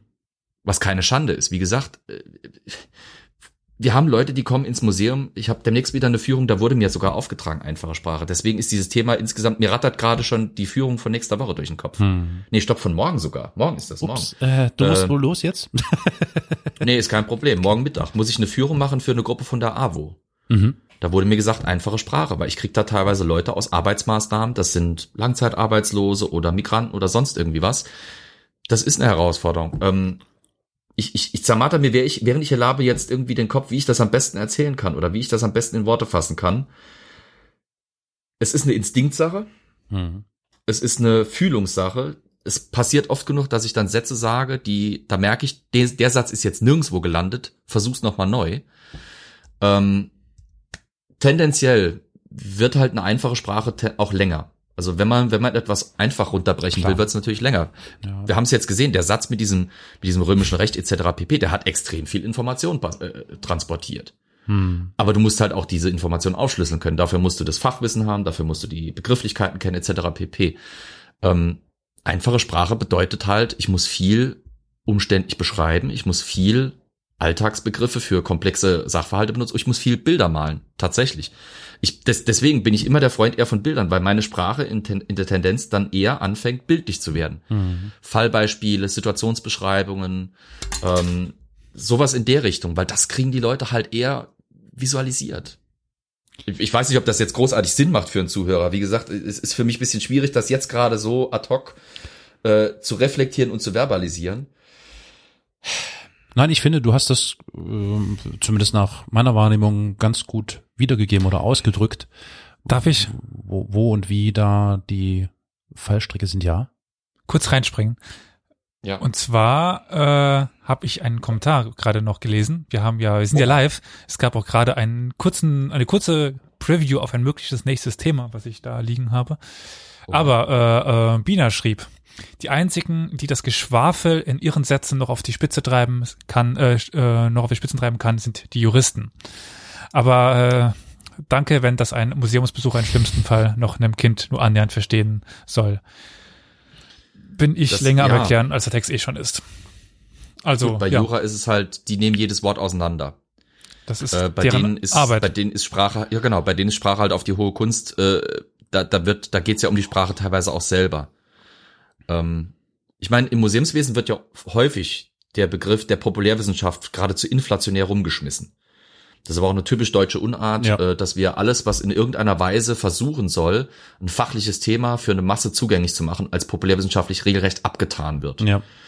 Ähm, deswegen ist man da auch immer so, also ich, ich komme mir manchmal so ein bisschen vor, auch unter, unter den, immer wieder habe ich Besucher, die äh, zum Beispiel auch Historiker, Studierte sind, Doktoren, Professoren etc. ich komme mir manchmal so ein bisschen vor, als wäre ich so das gemeine Fußvolk für die, weil ich, Ja. ich versuche ja immer nur so eine Brücke zu schlagen. Das heißt aber auch, ich, ich, ich lasse mich quasi darauf ein, dass ich bewusst Begriffe falsch benutze, ne? ähm, weil die Leute das so kennen. Wenn ich den Begriff einer Burg und eines Schlosses fachlich benutzen würde, korrekt, würden es die Leute nicht begreifen. Mhm. Bei uns ist es auch unten der Burggraben, obwohl man sagen könnte, es wäre ein Schlossgraben. Aber versteht ihr, was ich meine? Da, da, da muss Ja. man dann halt auch wirklich ein bisschen äh, bewusst Fehler machen, Ja. um unterm Strich die, die Information weiterzugeben und das, das Verständnis beim, beim Gegenüber zu erzeugen, das in der Fachsprache halt einfach nicht möglich ist. Weil da diese, diese, dieser, dieser Ebenensprung, dieser, dieser, ja, diese, diese verschiedenen Welten aufeinander prallen, regelrecht. Ich glaube, ich habe es gerade sehr gut audiomäßig dargestellt mit meinen Fäusten, okay. Hm. Ja. Die prallen da aufeinander immer wieder, wie gesagt. Ja, ist interessant, spannend. Also ich denke, Juristen auf jeden Fall natürlich, klar, die, die sind da mit äh, herauszuheben, aber ähm, ich glaube, da geht es ja darum, dass man sich im Rahmen von äh, Gesetzgebungs, also im Rahmen von Gesetzgebungsrahmen, ist klar, ähm, dass man sich in Gesetzgebungsrahmen bewegt und versucht eben auch ähm, die gesetzlichen äh, Bedingungen auszuschöpfen, was in der Wissenschaft ja jetzt nicht unbedingt sein muss. Ne? Hm. Äh, da ist es eher das ungeschriebene Gesetz, dass man, ähm, wie du so schön sagst, äh, im Elfenbeinturm äh, sitzt und im Elfenbeinturm miteinander kommuniziert. Aber ich denke Genau. gerade die Geschichtswissenschaften, äh, also ich finde, ja, wir haben es ja nun schon wirklich zum hundertfachen, jetzt zum 12, 12 Millionen meisten, sagen wir das, Geschichts, also Bildung an sich und eben auch die Geschichte und die Geschichtswissenschaften sind ein ganz grundlegendes, wichtiges Thema, das äh, jedem möglichst verständlich nahegebracht werden sollte. Und deswegen freue ich mich natürlich, dass Bina zum Beispiel äh, uns äh, zuhört und mitmacht und mitkommentiert, weil das zeigt, dass die Menschen ja auch Interesse daran haben. Man muss sie nur daran teilhaben lassen. Und das ist natürlich Ja. schwierig, wenn dann dieser Elfenbeinturmgeschichte kommt. Aber da frage ich jetzt mal äh, eine, eine Frage in die Runde, wenn ich darf. Habt ihr ein Paradebeispiel für so eine klassische Elfenbeinturm-Ausstellung, wo ihr sagt, wenn man da reingeht, Ui. dann da durchläuft und dann wieder rauskommt, ist man genauso klug wie zuvor. also Nee, sprich sei Dank Erkenntnisgewinn eher so nicht. nicht. Nee, das wäre auch komplett am Fach vorbei. Ja, das, Das ist das cool, ja. Problem. Das ist das Problem, dass das ja ein ganz anderes, also ganz andere Fachleute sind als das, was wir gerade meinen. Also es ist Ja. eher so, dass ich genug Beispiele kenne für Leute, die es nicht schaffen, ihre Themen runter zu stampfen oder zusammenzubringen auf das Wichtige. Also die nicht in der Lage sind, jemanden zu er- erklären, was sie machen, der sich nicht damit beschäftigt, sondern dann immer nur mit Fachbegriffen und so weiter um sich Ja, das rumschmeißt. ist die Frage. Und bezieht sich das auf Ausstellungen oder nicht? das sind also Normalerweise nicht. Zum Glück lernen Museumspädagogen tatsächlich noch sich einfach, sich verhältnismäßig einfach auszudrücken. Ja. Diese äh, ad absurdum Führung von Fachbegriffen und so weiter passiert ja eigentlich auch im Studium erst relativ spät, wenn es dann in Richtung der Masterarbeit oder sogar Doktorarbeit dann irgendwann geht. Hm. Du hast ja, Also- das gehört ja quasi zu deinem, zu deinem Ausbildungs- und Arbeitszweck. Im Museum bist du dazu da, um Artefakte zu erhalten, zu präsentieren, zu kon- kontextualisieren und der Allgemeinheit zugänglich zu machen. Ja. Ähm, wenn ich eine Ausstellung äh, zum Beispiel erstellen müsste, muss ich etliche Faktoren betrachten. Ich muss betrachten, wie viel Budget habe ich natürlich. Das ist natürlich ganz wichtig, leider Gottes im Kulturbereich, weil da hat der Kapitalismus groß Einzug gehalten. Wenn ich nicht genug Budget habe, muss ich kleine Brötchen backen. Ich muss gucken, wie viel Platz habe ich. Ähm, ich kann natürlich auf 2000 Quadratmetern äh, mit kleinen Bildern zum Beispiel eine Bilderausstellung massiv ausbauen. Da kann ich 10.000 Bilder drauf präsentieren, wenn ich will. Ja. Oder ich mache eine Ausstellung mit nur fünf großen LKWs oder sowas, wenn ich über Kfz-Geschichte oder sowas machen will. Ne? Das ist halt immer die Frage. Äh, während jetzt zum Beispiel ein Wissenschaftler, ein reiner Historiker, der in Archiven, Bibliotheken, Sammlungen etc. sein Wissen zusammenträgt und das dann in der Arbeit verwurstelt. Der kann 40 Seiten schreiben, der kann 100 Seiten schreiben, spielt keine Rolle, der kann 150 Seiten schreiben. Irgendjemand wird sich beschweren, es ist vielleicht zu langatmig, aber der kann so viele Worte und so viele Seiten und Kapitel benutzen, wie er will. Im Museum musst du dich immer an limitierende Faktoren äh, anpassen, auf die du keinen Zugang, auf, den, auf die du keinen Einfluss hast. Du kannst nicht spontan mal dein Museum um eine Halle erweitern lassen, nur weil du jetzt für diese eine Sonderausstellung von einem halben Jahr, äh, keine Ahnung, äh, den Bug von einem geborgenen Schiff oder sowas ausstellen willst oder sowas. Ne? Äh, andererseits hast du zum Beispiel Museen, die sich so sehr auf eine Sache oder ein, Kap ein Thema spezialisiert haben, dass sie die Kapazität nicht haben, auf was anderes einzugehen. Das ist das, was mich so spannend äh, fasziniert an diesem Thema, weswegen ich das jetzt auch studieren will. Das, das, Mhm. weil das für mich viel realitätsbezogener ist als dieses, ich sitze in einem Archiv, Ja. ich sitze in der Bibliothek, ich sammle da Wissen, schreibe das zusammen auf 150 Seiten, Ja. gebe das von mir Hallo. irgendwo in die Publikation, genau. Und dann und dann liest das vielleicht irgendjemand, aber ich habe niemals Feedback. In den Ausstellungen ist es immer wieder so schön, gerade auch wenn man dann Führungen zum Beispiel macht, wenn du die direkte Rückmeldung hast. Da kommt ein Besucher rein, ob alt, ob jung, ob gebildet oder nicht gebildet, ob Kind, ob Rentner, sonst irgendwas. Und der geht ins Museum rein, vielleicht als Schüler zum Beispiel im Idealfall, äh, nach dem Motto, oh, schon wieder Schulausflug, wir wollten eigentlich shoppen gehen und dann zu Meckes oder sowas. Und dann, wenn die rausgehen aus dem Museum, merkst du, wie denen die Augen glänzen, weil sie ganz interessiert, äh, interessiert sind und weil sie doch irgendwas da unten gefunden haben, was sie, was sie spannend fanden. Oder wenn da ein Rentner reingeht, der sagt, okay, da ist eine Ausstellung über meine Jugend oder sowas und der entdeckt Sachen wieder und fühlt sich da in die Zeit zurückversetzt und fühlt sich, fühlt seine Geschichte respektvoll da für die Allgemeinheit präsentiert. Das ist eine positive Rückmeldung, die hast du als reiner Historiker nicht. Hm. Würde ich jetzt mal so frech behaupten. Darf ich nochmal nachfragen, was konkret du da jetzt studierst?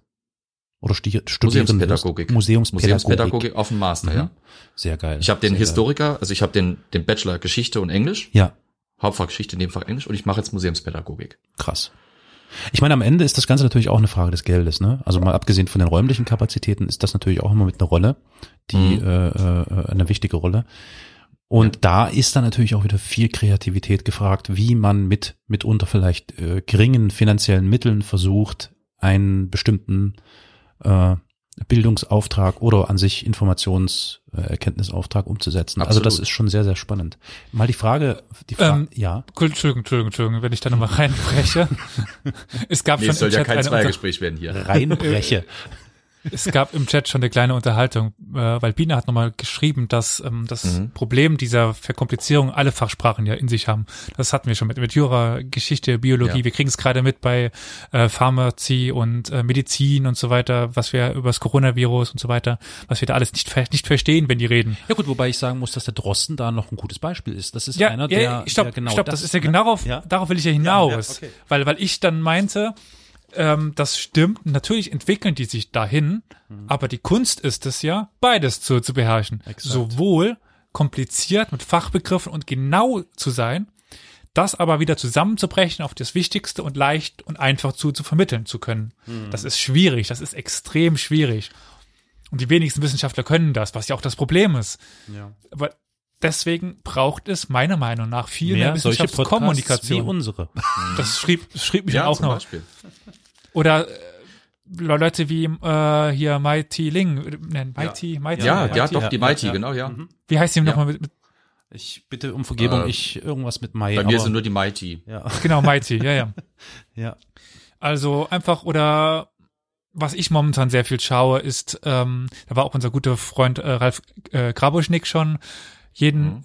Dienstag ähm, der Tommy Krabweis setzt sich zusammen und bespricht Thematiken aus der Wissenschaft. Äh, das Tommy ist die, Krabbeis die ist Quup, der Erfinder oder? von- War das die Quup? Nee. Die, die Quup Ja. beteiligt sich daran, Ja, ja, aber das ist nicht die Quup. Also Tommy Nee, nee, Krabbeis nee, hatte okay. irgendwie in der Corona-Zeit Informationsinteresse und hat sich die Leute zusammengesucht und seitdem reden die halt über Themen jeden Dienstag. Mhm. Und das ist sowas von spannend und sowas von informativ und trotzdem Ich halt- verständlich. Ich kenne ein Format im, in einem Staatsfernsehen, Halbstaatsfernsehen, in das, einem Staatsfernsehen. ja, ich sag jetzt, ich sag jetzt mal in einem, in einem staatlich getragenen Fernsehsender oder in einem Umfeld eines staatlich getragenen Fernsehsenders. Und das Mhm. ist auch wieder, da gucke ich über den Ärmelkanal nach Großbritannien, die Sendung Time Team. Ich schwärme da immer davon, weil ich sie einfach klasse finde. Ähm, da haben sich auf die In Initiative von einem äh, Archäologen, Mick Aston, äh, eine Gruppe gebildet von, von Wissenschaftlern, Archäologen, Historikern etc. pp., äh, die unter der Anleitung von Tony Robinson, manche werden den vielleicht kennen als den Baldrick aus, aus äh, Blackadder, ähm, die, die haben da eine Sendung aufgebaut, wo ein Archäologenteam für drei Tage an eine historische Stätte kommt und buddelt dort. Sagen wir mal, du lebst in einem Dorf, dein Dorf hat einen komischen Namen, der darauf hindeutet, dass da irgendwo in der Geschichte mal so ein Mythos war, den ihr auch irgendwann mal gehört habt und jetzt wollt ihr irgendwo in einem Feld, wo, wo vielleicht dieser Mythos sich abgespielt hat, rausfinden, ist da was. Dann konnte dieses Time-Team quasi kommen, konnte da drei Tage lang buddeln und konnte dann gucken, was sie finden. Ähm, diese Sendung hat es geschafft, über 20 Jahre im Fernsehen stabil zu laufen, grandiose Einschaltquoten zu haben für eine, für eine, für eine eigentlich ja wissenschaftliche äh, Sendung. Und die hat Großbritannien, also in Großbritannien etliche Leute, hunderttausende Leute daran geführt an das Thema Archäologie, hat denen eben, hat diese Grenze zwischen Fachwelt und der Allgemeinheit so wunderbar durchbrochen, dass die, dass das Archäologieinteresse in, in Großbritannien weitaus größer ist als zum Beispiel in Deutschland oder in Frankreich zum Teil sogar, weil es da einfach näher an die Leute gebracht wurde. Sowas hat man halt in Deutschland, wie gesagt, zum Beispiel nicht.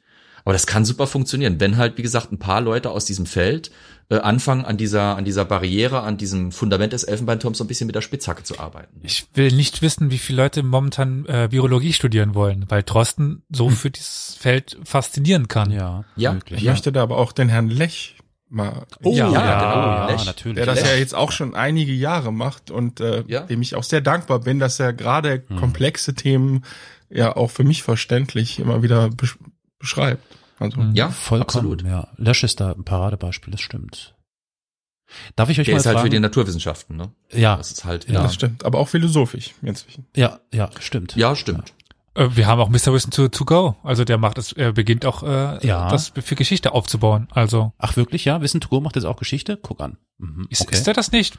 Ich weiß, ich, ich dachte, der macht immer noch Mathe und Physik oder so, aber ich bin da jetzt nicht so im Bilde. Ich meine, dass diese diese diese Durchbrechung dieser Wand kann natürlich auch nach hinten losgehen. Ich würde zum Ja. Beispiel also immer wieder, wenn ich wenn ich dieses äh, die 10 von ZDF da gucke, wo sie Ja. da mit Dubstep unterlegten äh, Videosequenzen da irgendwie ein Ranking eine Ranking Show eine historische Ranking Show machen, da kriege ich jedes Mal Brechreiz. Ja. Aber es, es gibt halt, es gibt so einen gesunden Mittelweg, den man gehen kann.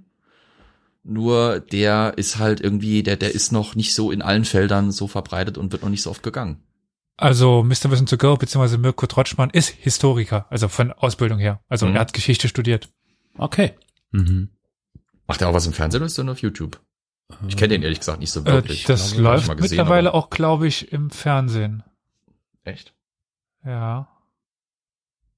Ich weiß aber nicht, ob es im Fernsehen hundertprozentig läuft. Das kann ich dir nicht sagen.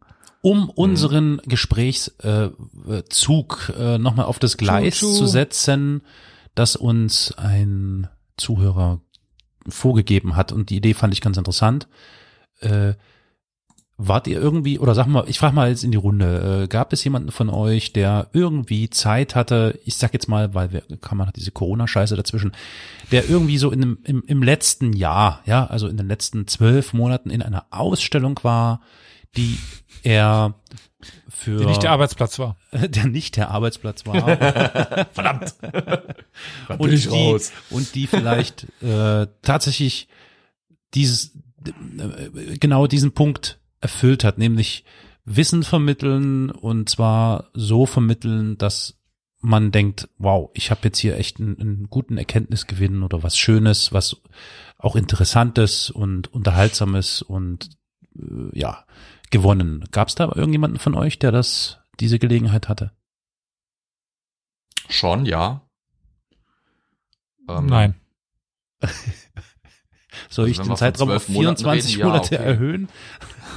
Also ich muss gerade einen Kommentar durchlesen, der ein bisschen länger ist. Wir haben einen sehr langen Kommentar gerade oder relativ langen Kommentar bekommen, aber mh, ich, ich kann dazu zuerst mal ausholen. Also ich kriege es nur gerade mit oder habe es mitbekommen, wie eine Ausstellung entworfen worden ist bei einem, in einem Museum, das jetzt sehr lange denselben Chef hatte und das ist jetzt die erste Ausstellung unter einem neuen Chef. Und es hat, Du es ist ganz nicht viel so frech von passiert. der Hütte. Natürlich, wo denn sonst? Ah, ja. Äh, da musst du jetzt aber noch mal, ja, äh, ich weiß nicht, willst du es konkreter äh, formulieren oder? Ja, also die Völklinger Hütte, wir hatten sie jetzt schon ein paar Mal Ja. hier als Thema, Mhm. hatte jetzt Weltkulturerbe. 16 So Jahre. viel Zeit muss sein. Ja, länger, UNESCO. Weltkulturerbe Hütte. Genau. Äh, einer der Ja, ja. spannendsten Orte der Welt. Äh, so um eine Werbung aufzunehmen. So weit muss jetzt auch wieder nicht gehen. Auf jeden Fall haben die jetzt 16, 17, 18 Jahre, keine Ahnung, den einen und denselben Chef ge gehabt. Und das hat man den Ausstellungen angemerkt. Okay. Ja, der hat sie eingekauft von außen, großenteils. Ja, aber sagen wir so, Gold, Gold, Gold, Gold, Gold, Gold, Gold, Gold, Gold, so ungefähr. Ja, aber das waren, Alles- das waren zu einem guten Teil eingekaufte Ausstellungen. Was heißt Das Gold Gold? der Pharaonen, das Gold der Inka, das waren dann immer so Ausstellungen, Ach die so. sich um Gold und das Glitzer Gold der gedreht haben. Buddhisten, ja, ja. Ach, oh je. Zum Beispiel, ja. Okay, alles klar, verstehe. Mhm. Nur Gold ist eines der langweiligsten Ausstellungsstücke, das du zeigen kannst. Ja, durchaus, ja. Weil Gold, eine Goldmünze kann vor 2000 Jahren in die Erde gekommen sein, sieht nachdem es professionell gereinigt ist heute genauso aus wie am ersten Tag. Hm. So, und abgesehen von dem, was du auf der Münze aus rausziehen kannst, wie du es auch von tausend anderen rausziehen kannst, ist da nichts mehr. Ähm, also der Trend eigentlich geht im Moment oder schon seit Jahren äh, zu den einfacheren Gegenständen. Alltagsgegenstände werden in, in ihrer Wertschätzung mal so langsam, also wer- werden wertschätzt, äh, wertgeschätzt eigentlich Mhm. als das, was es sind, halt eben interessante Einblicke in die tatsächliche Geschichte, weil Gold ist Und- ein verschwindend geringer Teil im Leben unserer Vorfahren. Und darum geht es ja, dass nämlich die neue Ausstellung zum ersten Mal weggegangen ist davon. Ja. Und hingegangen ist zu nicht glitzernden Gegenständen und Ja. lokalen Gegenständen. Ja. Also es gab in der Völklinghütte tolle Ausstellungen mit Mhm. äh, Sachen, die man selten an dieser Welt gesehen hat. Also das größte ägyptische Museum der Welt liegt wo? Im Saarland. Offensichtlich dann nicht in Ägypten. Das sowieso nicht, halt das wäre komisch. Stimmt, ach ne, wenn dann vielleicht noch in Großbritannien irgendwo. Dachte ich auch. Ich Oder dachte, dass es. London wäre. Ja. Ich dachte, ja, Berlin? Paris, okay. Nee, es ist Turin. Ja, Aha, Turin, ja. aha.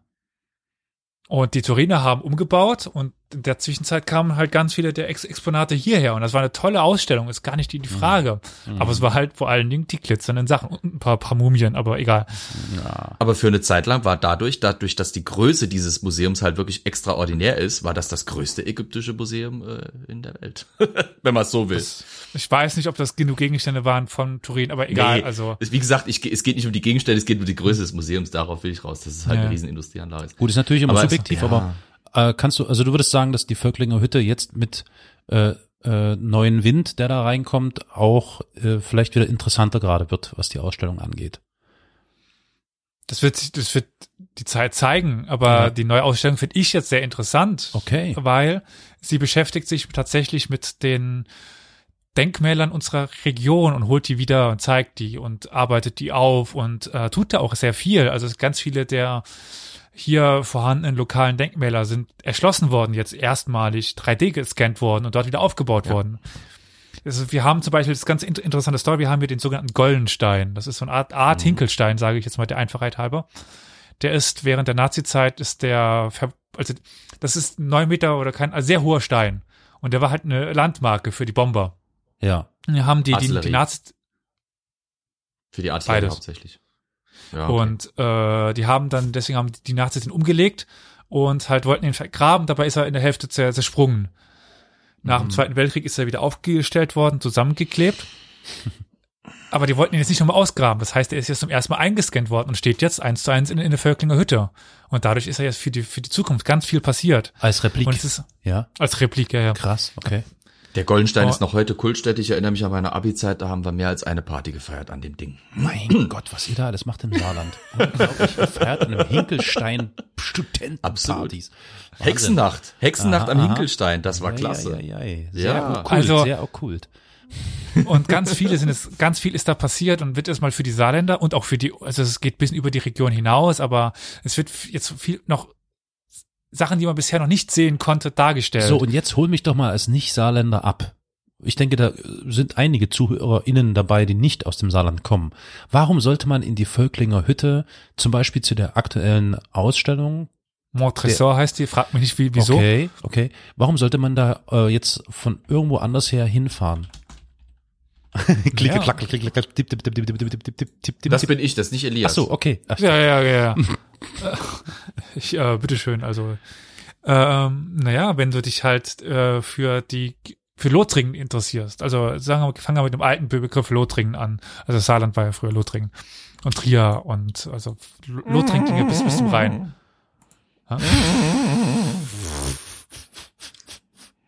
Lotharingien, ist es jetzt besser, der Herr? Ja, besser. Aber Ja. Karol, du mit deinem Soundboard, weg. Erzähl weiter, komm. Flo, waren wir nicht gerade da- dabei in der Diskussion darüber, aus unserem Elfenbeinturm rauszukommen? Und wenn ich sage Lothringen, können die Menschen damit was anfangen. Lotharingien, was ist Lotharingien? Sieh meinen Egal. Einwurf als einen humoristischen äh, Querschlag in die Richtung.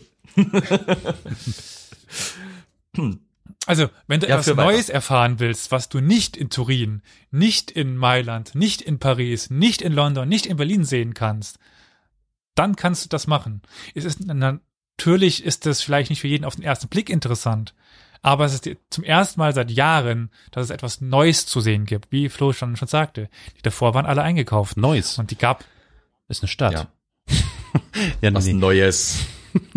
War ein Witz. Okay. Ach nun, sprich doch weiter, Elias. Das war ein Scherz, Mensch.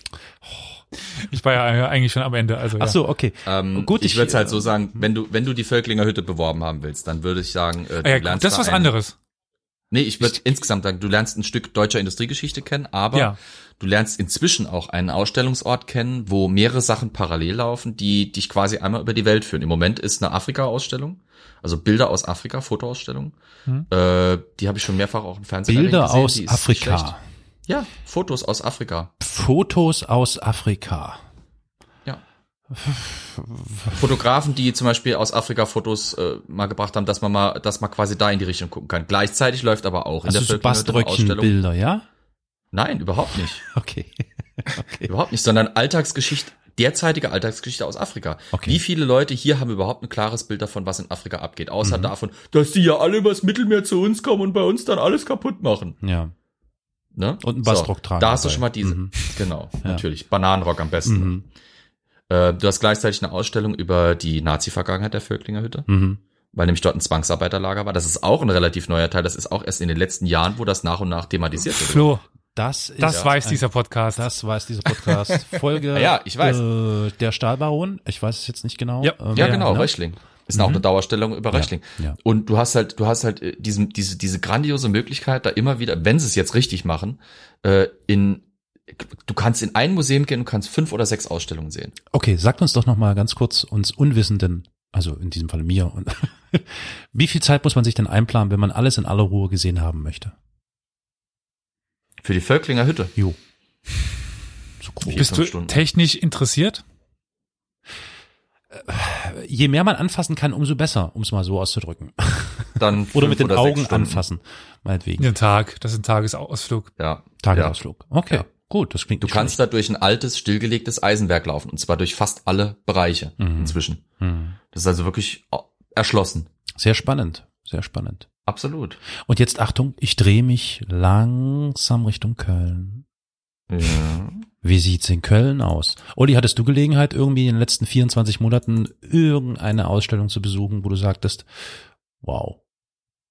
Oder hat's deine Arbeitszeit gar nicht hergegeben? Kann natürlich auch sein. Also, Ich muss gestehen, den letzten, ja, war ich nur in Berlin auf der Museumsinsel. wieder. nur ist gut. Du bist vielleicht witzig.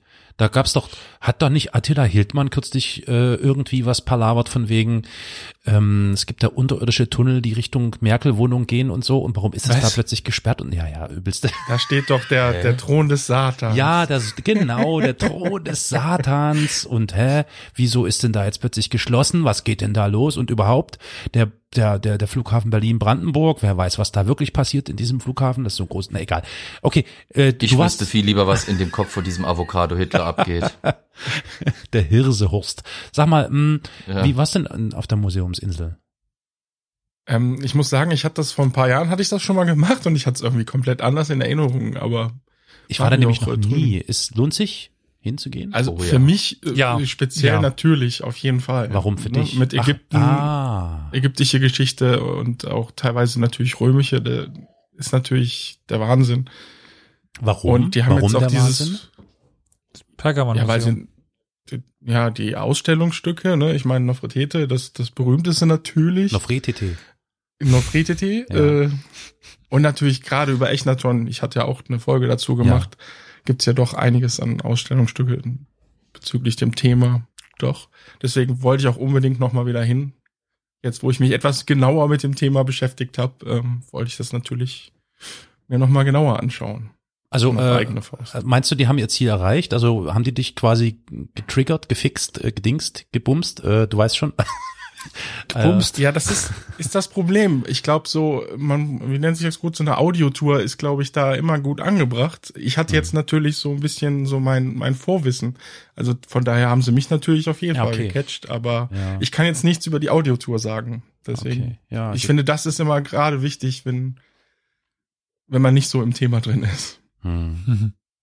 Also ich war äh, jetzt im, jetzt muss ich kurz nachdenken, immer im, im, Juli oder im August war ich, glaube ich, müsste es gewesen sein, in Theresienstadt. Äh, Das ist schon das, Oh, äh, ich ja. weiß nicht, das dritte Mal, glaube ich, inzwischen. Und wollte es aber nochmal mit meinen Kindern wiederholen und bin immer wieder erstaunt, wie mich das dann doch gecatcht hat, um es mal so zu sagen. Gecatcht, das Wort habe ich gesucht. Äh, das hat aber damit zu tun, weil man, also vielleicht nochmal kurz zur Erklärung, Theresienstadt ist ein Arbeitslager gewesen, betrieben von den Nationalsozialisten und gewissermaßen so äh, äh, der zentrale, ja, das Musterlager, exakt, das Musterlager, um vorzuführen, Deutsches Rotes Kreuz und so. Bei uns ist Ja. alles easy busy und alles fein.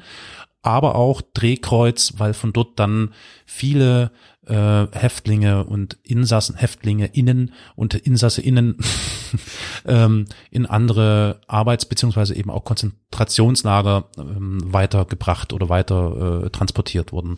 Und ähm, äh, das ist eben der klingt jetzt etwas pietätlos, meine ich nicht so, aber der Vorteil eben von so einer Gedenkstätte, das ist ja noch der Unterschied zu einem Museum, wo man ja einen quasi leeren Raum hat, den man erstmal befüllen muss, ist natürlich der, man läuft gewissermaßen ja durch genau diese Zeit oder das, was davon möglichst erhalten geblieben ist und kann sich dadurch, durch das Weitläufige und durch eben auch wirklich den direkten Kontakt mit diesem Umfeld ein ganz anderes Bild machen, als wenn man das Ganze jetzt nur bildhaft zum Beispiel auf Bildern und Texten irgendwie vorstellen müsste. Was Ja. mich aber, was ich aber interessant fand, denn ganz am, gewissermaßen ganz am Ende des Rundgangs, den man dort hat, gibt es dann nochmal eine, einen Raum, also quasi dieser museale Zustand, wo die versuchen, etwas über die Lagerleitung zu erzählen und welche Personen wie was wo getan haben. Das Ganze tatsächlich in drei Sprachen, nämlich Deutsch, Tschechisch und Englisch, was ich den hoch anrechne, weil das sicher ein hehres Unterfangen ist. Und ähm, da Theresienstadt auch jetzt, oder Teresin heißt es ja tatsächlich, Teresin ja nun keine große Weltstadt ist, die sich das mal so einfach aus dem Ärmel schüttelt. Und da haben sie mich dann aber verloren, oder hätte, sag mal so, hätte ich kein Interesse gehabt, hätten sie mich da wahrscheinlich verloren, weil da unglaublich viel Text dran hing. Mm, Ich habe das mit Interesse gelesen, aber spätestens meine Kinder, die jetzt im Jugendalter sind, ähm, ja, zwei Sätze, dann waren die weg. Ne? Interessanter war tatsächlich, und da kommen wir dann wieder dahin, die Bilder, nämlich die Bilder von bestimmten Personen, die da eben schreckliche Dinge getan haben oder schreckliche Befehle gegeben haben und, und, und. Weil man steht davor, man sieht sich äh, das Bild dieses Menschen an und unabhängig vom Text versucht man diesen Menschen dann natürlich zu ergründen ne? und sieht Mhm. quasi das Diabolische schon in diesen Leuten. Das ist übrigens erstaunlich. muss Findest ich mal, du? Das ist ganz interessant. Ich weiß nicht, wie es euch geht. Ganz egal, ob das jetzt in, in Teresin ist oder überhaupt irgendwelche Bilder von irgendwelchen Nazi-Führungsgrößen, möchte ich sagen, ja. Mhm. Wenn du dir diese Bilder von diesen Menschen anschaust, ich weiß nicht, ob ich da schon mittlerweile so befangen bin, dass sich das in meinem Kopf schon so abspielt. Aber wenn man sich diese Bilder intensiv anschaut und quasi in deren Augen blickt, erkenne ich andauernd diesen Wahnsinn in diesen Augen. Es ist mir echt ein Nee. Rätsel. Ich denke immer so, die sehen auch schon so aus. Ja. Es ist unglaublich. Das würde ich kategorisch widersprechen. Oh wow. Ich habe das Glück, dass bei uns im Museum, dass das nicht nur ein leerer Raum ist, sondern dass wir auch eine Gedenkstätte haben, weil bei uns Mhm. das erstreckt sich bis unter den Flügel vom Schloss, wo in der Zeit die Gestapo-Zentrale drin war. Mhm. Und von den fünf Zellen, die in dieser Gestapo-Zentrale war, ist noch eine original erhalten, wo wir sogar die in den Putz geritzten Nachrichten von Gefangenen noch hinter Glas alles bewahrt haben. Mhm. Und wir haben neben drauf auch äh, diese, diese Galerie regelrecht, wo, das war das, wo nämlich auch dann auf der einen Seite sind die Opfer, Mhm. da ist dann auch zum Beispiel Honecker, Ja. und auf der anderen Seite sind die Täter. Und ich, ich weiß, dass ich mit meinen Eltern vor einem, etwas mehr als einem Jahr dort drinnen mal war. Da sind wir wirklich mit, mit viel Zeit und Muße und äh, immer mit paar Erklärungen und, und Zeug und, und Diskussionen da durchgegangen. Und meine Mutter hat völlig erschüttert vor den Bildern dieser Täter gestanden. Und die Erschütterung kam daher, dass sie gesagt hat, die sehen so normal aus. Hm. Hm. Der eine Typ, wenn die SS-Uniform nicht gewesen wäre, wäre das ein gut aussehender, sympathischer Kerl gewesen. Und das ist genau das, was ich finde. Ich kann verstehen, dass dir es so geht. Ich hatte Momente, da ging es mir auch so, wo ich mir denke, das Bild, das siehst du, der hat sie doch nicht alle, der ist so ein richtiger Mörder und alles drum. Hm. Das Schlimme ist, wenn du ganz stinknormale Bilder von diesen Leuten hast, wird dieser, das habe ich glaube ich auch schon mal in irgendeiner anderen Folge ein paar Mal erwähnt, es wird dir Ja. klar, Hm. Dass diese ganzen schrecklichen Taten von ganz scheiß stinknormalen Typen vollbracht wurden. Das sind keine Monster. Die sitzen nicht da also- wie Nosferatu mit diesem. Ja, äh, bin ich, also d'accord, d'accord, Flo. Ja. Dankeschön, das ist ein ganz wichtiges Stichwort. Ähm, ja, sobald, ich sag jetzt mal wir, okay, äh, sobald wir, also wir als Deutsche gewissermaßen, ja, ja.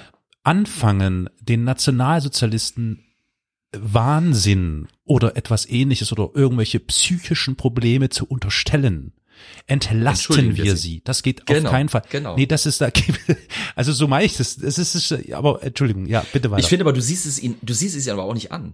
Es gibt Bilder von Hitler, da sieht er sympathisch aus. Muss man leider Gottes so sagen. Weil er halt einfach ein normaler Naja, der Bart ist. war immer hässlich. Du, ich habe Bilder von meinen Vorfahren gesehen, da sind auch welche dabei, die so einen Bart hatten, weil der mal ganz stinknormal war. Der wurde Ja, erst ja. dadurch hässlich, Natürlich. dass er ihn hatte. Ja, ja. Auch der Seitenscheitel, wie er ihn hatte, wurde erst hässlich dadurch, dass er ihn hatte. Den haben Leute vorher völlig normal gedacht. Der Name Adolf ist belastet, weil Ja. er ihn hatte. Ja. Wir konnotieren mit solchen Sachen sehr schnell viele Man kann Sachen. sich Das, nicht mehr das, Hitler das färbt. Ja, Entschuldigung. Hitler als Vorname ist ja auch. Ufu. Und was macht der Kleine da? Hitler Goebbels, kommst du jetzt gefälligst zurück? Kopf von dem Gerüst. Äh, nee, also wir, wir konnotieren natürlich da viel damit. Ja. Das ist, wie gesagt, das ist auch so eine Beobachtungssache. Ich, ich sitze sehr gerne gegenüber von dieser Zelle und beobachte, wie Leute reagieren.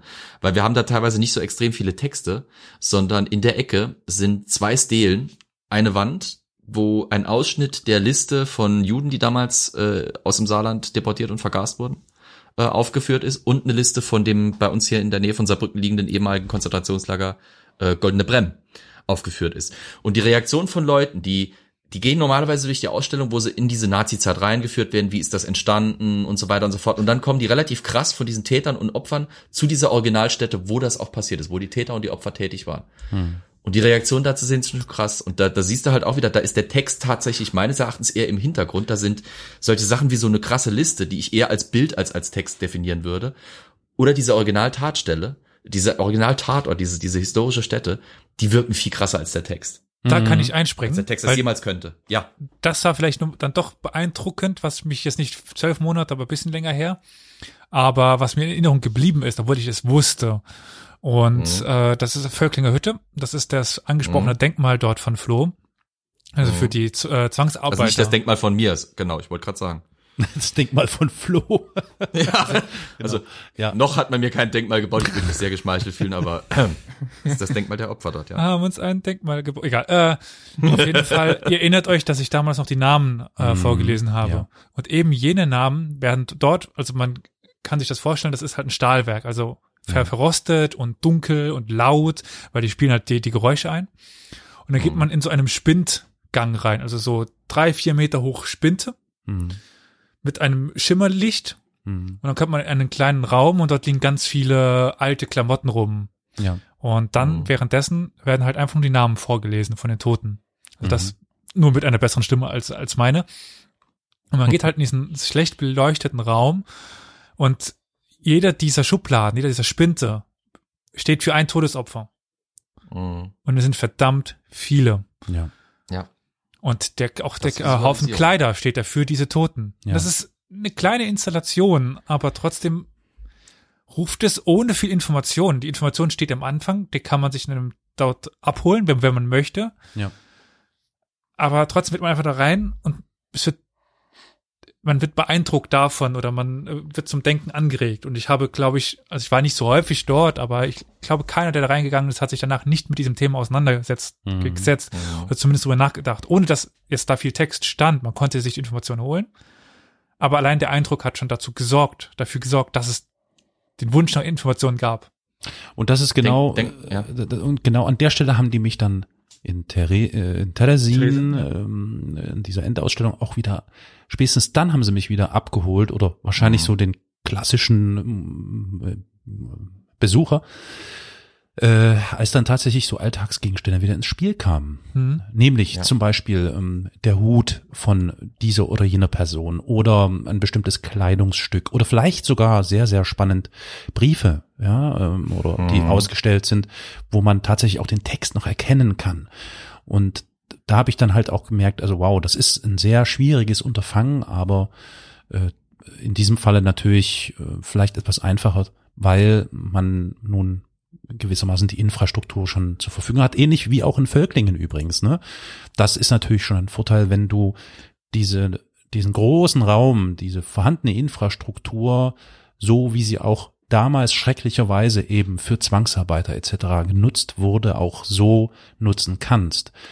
Und ähm, äh, Entschuldige, Flo, du wolltest aber was sagen, also ich, ich bin da so quasi reingesprungen oder so. Nee, nee, nee, nee, das ist schon. Ich würde mich auch noch anmelden. Es, Ja. es sind halt, es, es ist wieder dieser, dieser Schlag zu den Bildern. wenn, also ich würde die Hierarchie so machen. Ein Text kann schon einiges vermitteln, aber ein Bild vermittelt mehr und noch mehr als ein Bild oder ein Text vermittelt der tatsächliche Gegenstand. Wenn du sagen kannst, in Kombination der Gegenstand mit ein bisschen, aber nur ein Minimum an Text, wenn du sagen kannst, und dieser Hut hat dem und dem gehört und der ist hier ermordet worden, dann und dann, dann ist da ein viel direkterer Bezug. Äh, das, das, das ist auch das, warum Museen so gut funktionieren. Du hast die Stücke, und die sprechen teilweise auch für sich selber zum gewissen Grad. Du hast äh, ein Handtüchlein. Wir haben da aus dem KZ äh, Goldene Brem ein Handtuch mit der kurzen Erklärung. Es mussten sich teilweise vier oder fünf Leute so ein Handtuch teilen. Wenn ich jetzt den Text schreibe, im Lager Goldene Brem mussten sich mehrere Gefangene ein Handtuch teilen. Ist das eine relativ neutrale Sache? Wenn ich aber schreiben kann, im Lager Goldene Brem mussten sich die Leute dieses Handtuch teilen und nebendran hängt dieses Handtuch und die Leute sehen, wie klein das ist und wie fadenscheinig, ist die Wirkung viel krasser. Ich habe das persönlich auch erlebt, als ich damals im Archiv gearbeitet habe mit den Akten. Ich musste aus den Akten einfach nur Daten rausziehen. Eigentlich hätte ich wirklich nur nach diesen Daten Ausschau, halten müssen. Und dann wären diese Fälle auch für mich gar nicht so extrem berührend gewesen. Aber dann fängst du an. Dann hast du diese Akte, du hast einen Namen, du hast ein Datum, du hast ein paar Orte. Das ist schon relativ eindrucksvoll, wenn du die Orte kennst und was damit anfangen kannst. Und dann blätterst du um und plötzlich hast du da einen Ausweis mit einem Lichtbild. Und auf einmal ist da ein Bezug zu dieser Person da. Auf einmal bist du in der Geschichte irgendwie drin. Weil du weißt, das Ding hat er selber in der Hand gehabt. Das ist der oder die Person, um die es da geht. Visueller Bezug. Mhm. Wie gesagt, also ich, ich bleib wirklich strikt dabei. Der visuelle Bezug, das visuelle Element ist bei der Vermittlung von Geschichte das Stärkste, das du haben kannst, finde ich. Unterstützt von Text. Unterstützt durch eine Inszenierung. Aber Ja. Es bleibt immer dieser, dieser Faktor. Da habe ich noch eine, das würde ich dann mal wiedergeben, nachdem Elias gesprochen hat in der Ausstellung, die mir jetzt gerade noch einfiel. Bitte, Elias. Ich weiß nicht, ob du das zuerst tust, weil ich wollte eigentlich darauf hinaus, mal das komplette Gegenteil anzusprechen, wo du Ui. fragtest, ob uns was gut in Erinnerung geblieben ist, ob ihr denn irgendwelche Erinnerungen habt, wo oder schlechte Erinnerungen habt, wo ihr euch nicht abgeholt gefühlt habt, was ihr schlecht fandet, aber deswegen, Karol. Ja gut, dann fange ich mal doch noch mit der guten Erinnerung an. Und zwar fiel mir da noch ein, ähm, ich bin, das ist nun mittlerweile schon, ich muss nachdenken, ich glaube, ja, also drei Jahre wahrscheinlich her oder so, durch die türkische Kammer hier in Dresden gelaufen. Ist euch das ein Begriff, die türkische Kammer? Nein. Nee, Nein. was ist das? Die türkische Kammer ist äh, ähm, ähm, eine, ein Teil der, äh, der Rüstkammer hier in Dresden. Die Rüstkammer gehört zu den staatlichen Kunstsammlungen. Die türkische Kammer beinhaltet gesammeltes Material, was seit dem äh, ich glaube 18. oder vielleicht auch sogar 17. Jahrhundert durch die hiesigen äh, Fürsten Pipapo und so weiter gesammelt wurden. Natürlich Wettiner, geht es ja. hier um orientalisierende Kunstwerke, osmanische äh, Geschichtsgegenstände und so weiter und so fort. Und diese türkische Kammer hier haben sie sehr aufwendig und jahrelang äh, umgebaut und neu gemacht. Ich glaube, es, ich muss mal gucken, ja, äh, 750 Quadratmeter, 600 Objekte, äh, geht vom 16. bis ins 19. Jahrhundert. Äh, was mir auf jeden Fall noch in Erinnerung war, ist ein, äh, ein riesen Lederzelt, was in der Mitte steht. Das ist, glaube ich, irgendwie ja, ja, das habe ich schon mal acht Meter breit, äh, Ja. sechs, sieben Meter hoch oder so aus Seide und vergoldetem Leder und also echt enorm beeindruckend. Zwischendurch dann so Ausstellungsstücke wie, wie Rüstungen und Sattel und Trinkbecher und so und das war schon wirklich nicht schlecht. Also Ja. mit einem Pferd in der Mitte und so. Also da, da hat man davor gestanden mit offenem Mund und war derart erschlagen von, von diesen Exponaten. Das war, äh, das war etwas, wo ich auch in Zusammenhang mit den Erklärungstexten, die es dazu gab, relativ groß, relativ gut präsent, mich echt abgeholt gefühlt habe. Es war eine schöne Kollektion. Also das war, äh, man, ich habe mich echt gefühlt wie so ein, wie der Osmane hier so von nebenan quasi. Also es war schon echt krass. Und dann hast du den Bezug, dass das Zelt von der Belagerung von Wien, von der berühmten Belagerung von Wien ist, Ist das so? von der du ja in Wien, se- ja, ja. Ach. Ich, ich, Okay. jetzt erinnere ich mich nämlich, dass von dem Zelt habe ich schon mal, ich habe einen Bericht darüber gelesen. Aha. Äh, Das müsste eines der originalen Zelte von der Belagerung von Wien durch die Osmanen sein, das Der dann ersten oder der zweiten? Besitz der Bettina gab. Der ersten, äh, der zweiten Äh, wahrscheinlich. Wahrscheinlich der zweiten, ja. Ja. Wo die Polen dann so ihren 16 Moment der Gloria hatten und die, und die Lothringer. Hm. 16 Winged war das. Mhm. Ja. Ja, genau. Ähm, plötzlich hast du da ein Ereignis, das wesentlich greifbarer ist, Mhm. weil Ja, äh, ja. wann kommst du mal nach Wien und was für Spuren hast du überhaupt noch von dieser Belagerung in Wien? Nämlich äh, meines Wissens nach keine. Hm. Aber dieses Zelt stellt einen Bezug her. Croissants. Croissants, ja, okay, Croissants. Aber du hast kein, also hoffentlich kriegst du nicht in einem, in einem, in einem Kaffeehaus irgendwie zu deiner Melange an Croissant, das noch aus der Originalbelagerung stammt. Das wäre doch ein bisschen, Kaffeemelange. das wäre, ja, ja. Könntest Carol. du zu der Melange vielleicht noch ein richtiges, einen richtigen Halbmond liefern? Das wäre schön. Na, das, das, das hast du nicht. Aber durch dieses Zelt ist plötzlich ein Ereignis von vor fast 400 Jahren, von dem es heute kaum noch Spuren gibt, greifbar. Ja, ja, ja. Olli, Carol, kennt ihr die Story hinter den Croissants mit der Belagerung? Nee, bitte, erzähl sie uns doch. Ich habe mich gerade gefragt, was die Osmanen mit Croissants zu tun haben. Also, dem Mythos nach. Das ist es so gewesen, dass Die sind gar nicht Bäck- französisch. Nein, sie sind, sie sind äh, österreichisch, egal. Äh, dass ein, Bäcker während der Belagerung von Wien gehört hat, wie die osmanischen Mineure sich unter die Stadtmauern gruben und das der Stadt gemeldet hat. Ja. Und so die Belagerung abgewehrt werden konnte. Und zu, zu, zur Feier des Ganzen wurden halt Halbmond Gebäckstücke gemacht. Ach was. Und das hätte man auch wissen können, oder Ja. nicht? Ich meine, so ein Halbmond, der sieht schon aus wie so ein türkisches Symbol, oder nicht? Okay. Also da doch schon drauf die Ja, ja, also wirklich. Jetzt strengen sie sich halt mal an. Aber ja, äh, nochmal Spannend. zurück vielleicht zu meiner Ausgangsfrage nach dem negativen Jo. Ereignis. Ich meine, ich habe eins, also wenn ihr keins habt, würde ich aber ansonsten gerne mal die anderen. Hau doch mal Mein raus. Kopf rattert, du kannst inzwischen, ja. Also was mir immer mein Leben lang in Erinnerung bleiben wird, das hat jetzt nicht negativ mit der Gedenkstätte zu tun. Dafür konnte die nichts. Und wahrscheinlich konnten auch die Menschen dafür nichts, weil sie nicht damit klarkamen.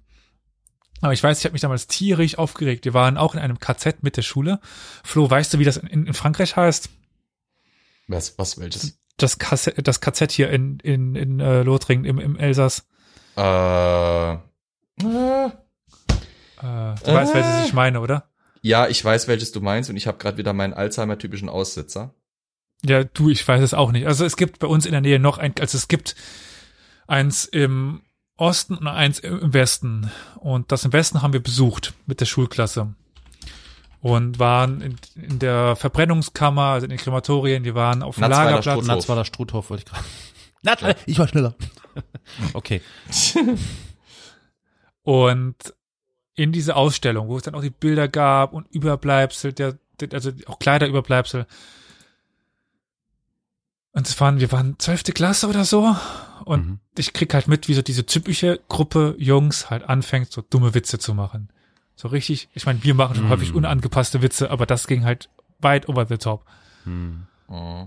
Sich über die Opfer lustig gemacht hat und so weiter. Und jetzt nicht auf eine sarkastische Weise, die irgendwelch, irgendwas aufzeigen sollte, sondern einfach nur auf eine herablassende Art und Weise. Mhm. Im Oder Nachhinein ist mir klar geworden, dafür, ne? genau, ist, das war ja meine Einleitung. Im, Im Nachhinein ist mir klar geworden, vielleicht kamen die nicht anders damit klar, Mhm. oder sie waren einfach dumm. Keine Ahnung, aber das ist auf jeden Fall, Mhm. bleibt mir seitdem immer, dieses KZ kann überhaupt nichts dafür, die, die Gedenkstätte. Aber Mhm. seitdem ist mir das halt so in Erinnerung geblieben. Die Ausstellung war gut. Ich, ja, sie hat mich beeindruckt. Nicht umsonst gab, gab es diese Gegenreaktion. Hm. Aber ja, das äh, ist mir immer noch in Erinnerung, obwohl es jetzt doch, doch schon ein paar Jahr, Jährchen her ist. Da fällt mir auf, das, das habe ich jetzt vor ein paar Tagen wahrgenommen, dass äh, Mittelbau Dora, ähm, glaube ich, irgendwie einen neuen, Ge wie heißt denn das, Chef oder, oder Direktor dieser Gedenkstätte bekommen hat. Du meinst mit Twitter? Äh, ja, genau. Die jetzt nach, keine Ahnung, wie vielen Jahren erstmals auf Twitter auftauchen und dort sich die Finger wund twittern. Was ich, also macht ja Sinn. Man muss ja mit der Zeit gehen und man muss ja versuchen, Muss man? Ja, ich glaube schon. Ich glaube schon. Also was heißt muss? Ja. Es macht Sinn. Es macht Sinn, wirklich in alle Bereiche reinzugehen und die Leute überall irgendwie mit reinzuholen. Die Frage ist wie, ne? Wie machst du das? Mhm. Okay, aber egal. Hm, Das war also ein, das hing dir negativ noch im Kopf, sagst du. Neben einfach langweiligen Ausstellungen, wo ich nichts erfahren habe, aber das waren einfach normalerweise kleine lokale Ausstellungen, wo man gemerkt hat, dass, dass es kein Budget gab und dass halt ein paar Hobbyhistoriker gemacht haben, wo ich halt als Also Historiker weiß- nichts gelernt habe. Ich weiß noch eine Ausstellung, von der ich mehr als enttäuscht war. Hier auf. Äh, 2016 war das, wo ich in England war für ein Hm. Vierteljahr für mein Studium. Und ich hatte mich wie Bolle gefreut auf die Museen dort. Ah, du Victoria and Albert Museum ist grandios. Äh, äh, British Museum war klasse, zu, zusätzlich dazu, dass es äh, um die Ecke von meinem Arbeitsplatz war. Das heißt, wenn andere in die Mittagspause gingen, ging ich ins British Museum. Und ich hatte mich auf eins ganz besonders gefreut, und zwar das Imperial War Museum in London. Äh, für mich immer so ein, ein musealer Sehnsuchtsort. Und ich kam dann dahin. Äh, das erste Mal war ich alleine drin. Später waren dann Freunde noch zu Besuch. Die haben da, äh, äh die waren, da war man dann noch mal drinne. Ich war das erste Mal alleine drinne und fand das Museum an sich schon geil, bis ich in die Dauerausstellung zum Ersten Weltkrieg kam. Und ich habe mich selten so gefreut, dass ich relativ akzentfrei Englisch sprechen kann und man mir den Deutschen nicht per se so direkt ansieht. Ah ja, das Weil ich habe mich erzählt. niemals, Mhm. ich habe mich niemals mehr dafür irgendwie geschämt, in einer, in, einer, in einer Ausstellung, die nicht über den Zweiten Weltkrieg in den Holocaust ging, Hm. Deutscher zu sein. Hm. Weil es äh, überall fand ich diese, diese, diese Stiche, äh, so nach dem Motto, die Deutschen waren schuld, die Deutschen haben den Krieg angefangen, die Deutschen haben den Krieg gewollt, die Deutschen haben das gemacht, die Deutschen haben das gemacht. Ich weiß noch nicht mal, ob das überhaupt, in- also ob das überhaupt gewollt war von Mhm. der Ausstellung, ob das Absicht war. Aber das Gefühl, das mir vermittelt wurde, als ich da alleine durchging, auch durch die Gäste, die sonst noch da waren, da waren viele Briten um mich rum, wo, wo dieses, äh, dieses patriotische Aufbäumen, jawohl, den haben wir es damals gezeigt im Ersten Weltkrieg, äh, teilweise auch verbalisiert wurde in den Gesprächen untereinander, wo ich das mitbekommen habe, dass ich wirklich, ich bin durch die Ausstellung durch, habe den Deutschen nicht in, in keinster Weise versucht, in auch einem Ansatz raushängen zu lassen. Und hatte danach Kein Stechschritt. Ich weiß auch nicht. Kein Stech. Kein Stechschritt, ich habe die Pickelhaube kurz unter dem Mantel verschwinden lassen und äh, die Bartspitzen nach unten gedreht und äh, mein eisernes Kreuz unterm Kragen versteckt. Nee, aber ähm, ich habe wirklich, ich habe, ich bin aus der Ausstellung raus und äh, plötzlich hatte ich so einen schalen Beigeschmack, weil dieses Museum, wo ich mich Jahre drauf gefreut hatte, hatte mir plötzlich wirklich dieses komische Gefühl gegeben. Äh, ich, die, die, un- unsere unsere Nation hat immer noch diese diese komische Schuld, obwohl gleichzeitig aus England äh, zum Beispiel gerade durch durch äh, einige Veröffentlichungen von äh, verdammt, wo habe ich ihn? Sag mir es doch der Australier. Gott, Alzheimer schlägt wieder krass zu. Nie nicht Kirscher, oder? Nee, nicht Kershaw, das ist Ian Kershaw, Hutchinson? der macht weiter. Nein, nein, nein. Äh, na. Moment, ich google schnell die Schlafwandler.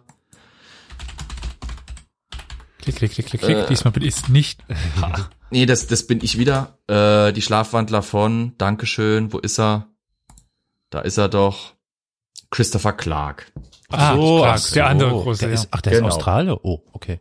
Gebürtiger Australier, dachte, aber Brite. ist, äh, Mhm, gut. nee, der hat in Cambridge und der, ich bin in, in Cambridge am, am Bahnsteig, kleine Anekdote, am Bahnsteig bin ich an ihm vorbeigelaufen und hab, An hab wem? kurzen An Moment so- Clark? an Christopher Clark. ja.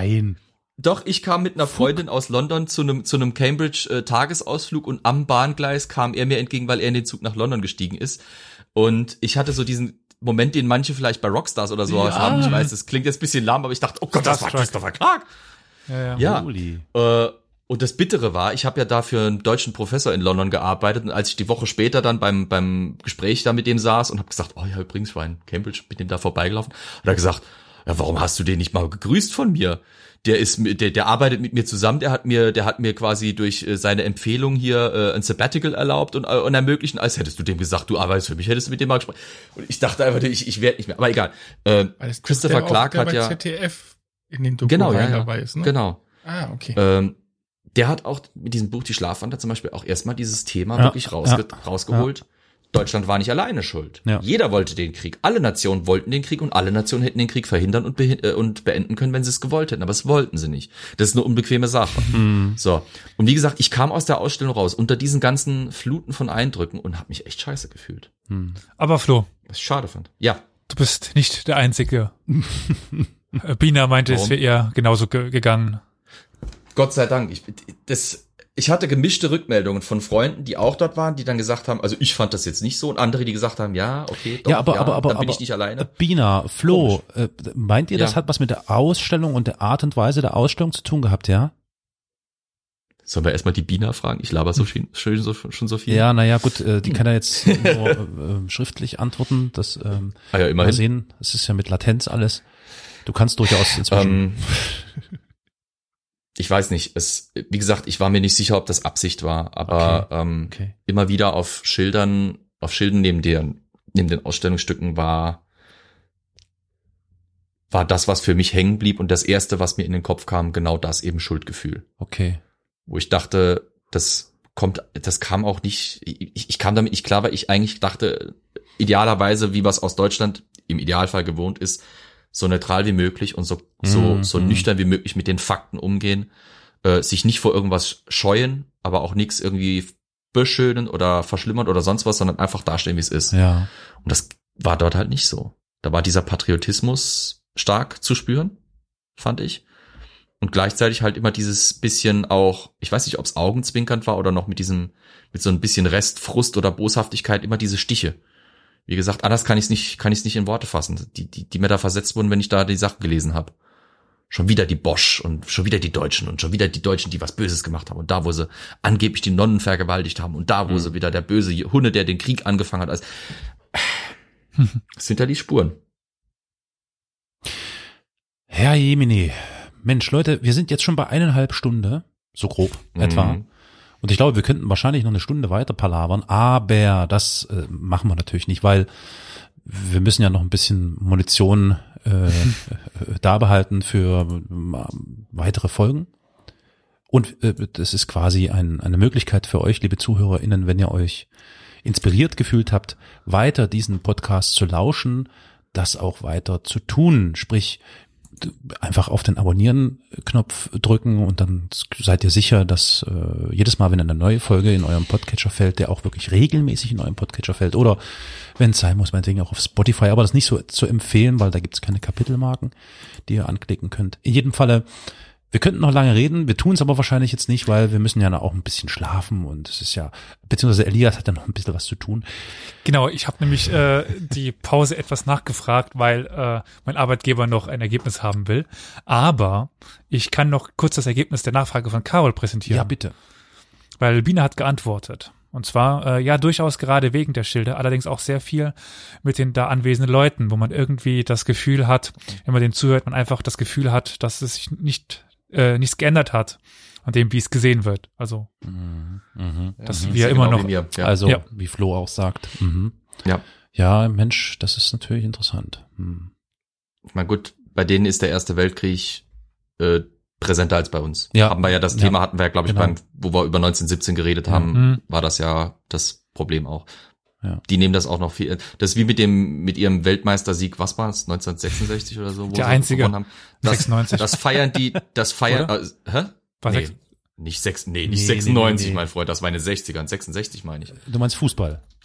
ja, ja. Fußball. Ja, ja, klar, klar. Das feiern die noch heute ab und, und machen sich da Mords ein. Sie haben Deutschland geschlagen und alles. ja, das war das einzige Mal.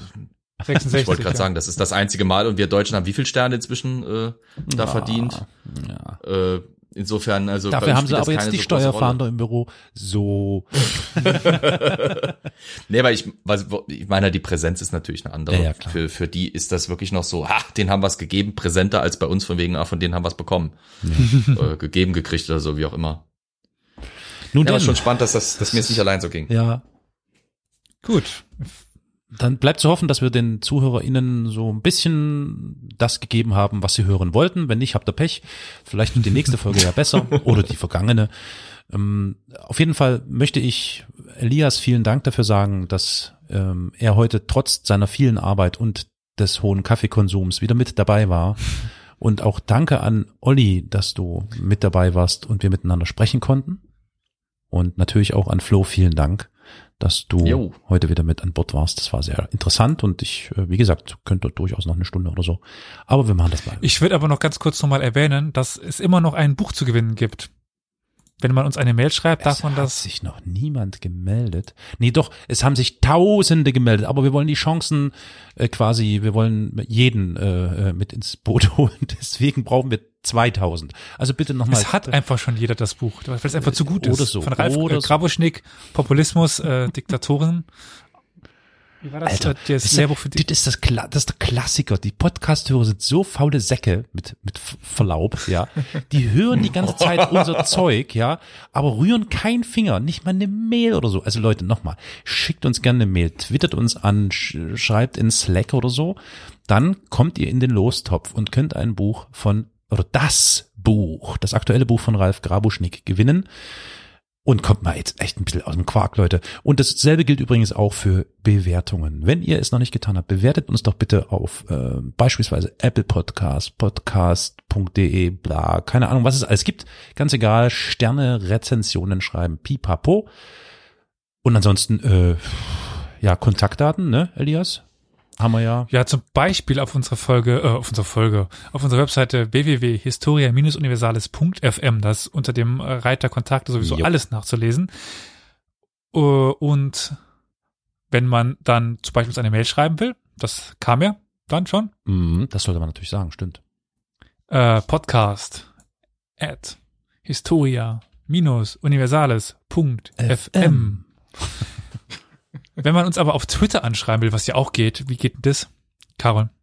Da gibt man einfach, wenn man in Twitter ist, at Geschichtspot ein, dann kommt man zu unserem Twitter-Account. Dort kann man äh, diesem Account folgen oder uns auch in den DM schreiben oder uns antweeten, whatever. Wir sind da sehr, sehr aktiv. Hin und wieder. Ja. Selbiges gilt natürlich auch für äh, Fatzebook ähm, oder auch, wie es im deutschen Sprachraum Gesichtsbuch heißt. Wie sind wir denn da erreichbar?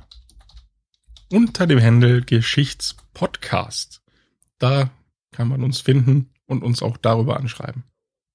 Und natürlich haben wir unseren guten YouTube-Kanal. Stimmt's, Elias? Das können wir ja mittlerweile sogar an Flo weitergeben, oder Flo? Oh, Ja, ich habe ich hab gehört, wenn man, wenn man auf YouTube und Historia Universalis eingibt, findet man nicht nur uns, also man findet auch uns, aber man findet vor allem, äh, habe ich gerade gesehen, viele Europa Universalis Replays, warum auch immer. Vielleicht habe ich mich auch vertippt. Aber da findet man uns unter Historia Universalis. Ja, so ist es. Also einfach nur youtube.com schrägstrich Historia Universalis. Punkt. So. Fertig. Yo. Ja. Ich kann mir noch eine kleine Sneak Preview geben. Wer nämlich bis jetzt durchgehört hat, ich weiß nicht, die meisten schalten wahrscheinlich schon früh, äh, vorher aus, aber Oder schlafen ein. oder schlafen ein.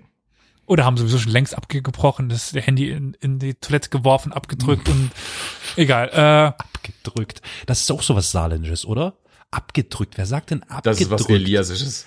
Echt Das ist Elias. Das ist Spülen das heißt Saarland. das. Mensch, abgedrückt, ey. Okay. egal. Äh, Moment, Äh, spült ihr der nicht, indem der eine. Pistole in den Klo, ins Klo reinhaltet? Moment, Das habt ihr so ja- ganz moderne Wassergespülte? Strick zieh Scheiß weg. äh, auf jeden Fall. Es kommt ja Folge 100. Oh Demnächst. ja. Oh ja. Oh ja. Nachdem wir ja bei Folge 50 auf übelste beleidigt wurden. Ü- Hasskommentare. Deswegen Das Netz hat war sich voll. die Bundesregierung mit dieser Sache auseinandergesetzt. Nur deswegen. Deswegen gibt's jetzt dieses Gesetz gegen Hass im Internet. Genau. Nur wegen uns. Nur wegen uns. Die, sei schon mal so viel gesagt. Die Kürze der Folge wird nicht das Problem sein dieses Mal. Ich habe mittlerweile über 50 Seiten geschrieben.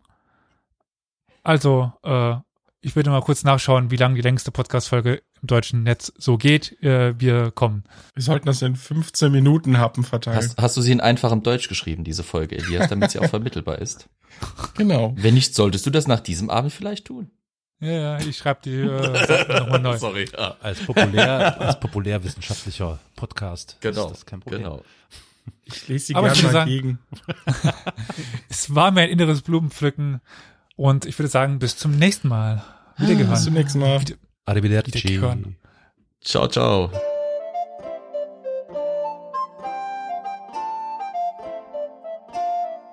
Ich drücken wir auf den Knöbel. Shalom, meine Freunde. Pochtwein hast du jetzt verschüttet. Ein bisschen. Dann hast du das Falsche reingemischt. Was? Nicht wahr?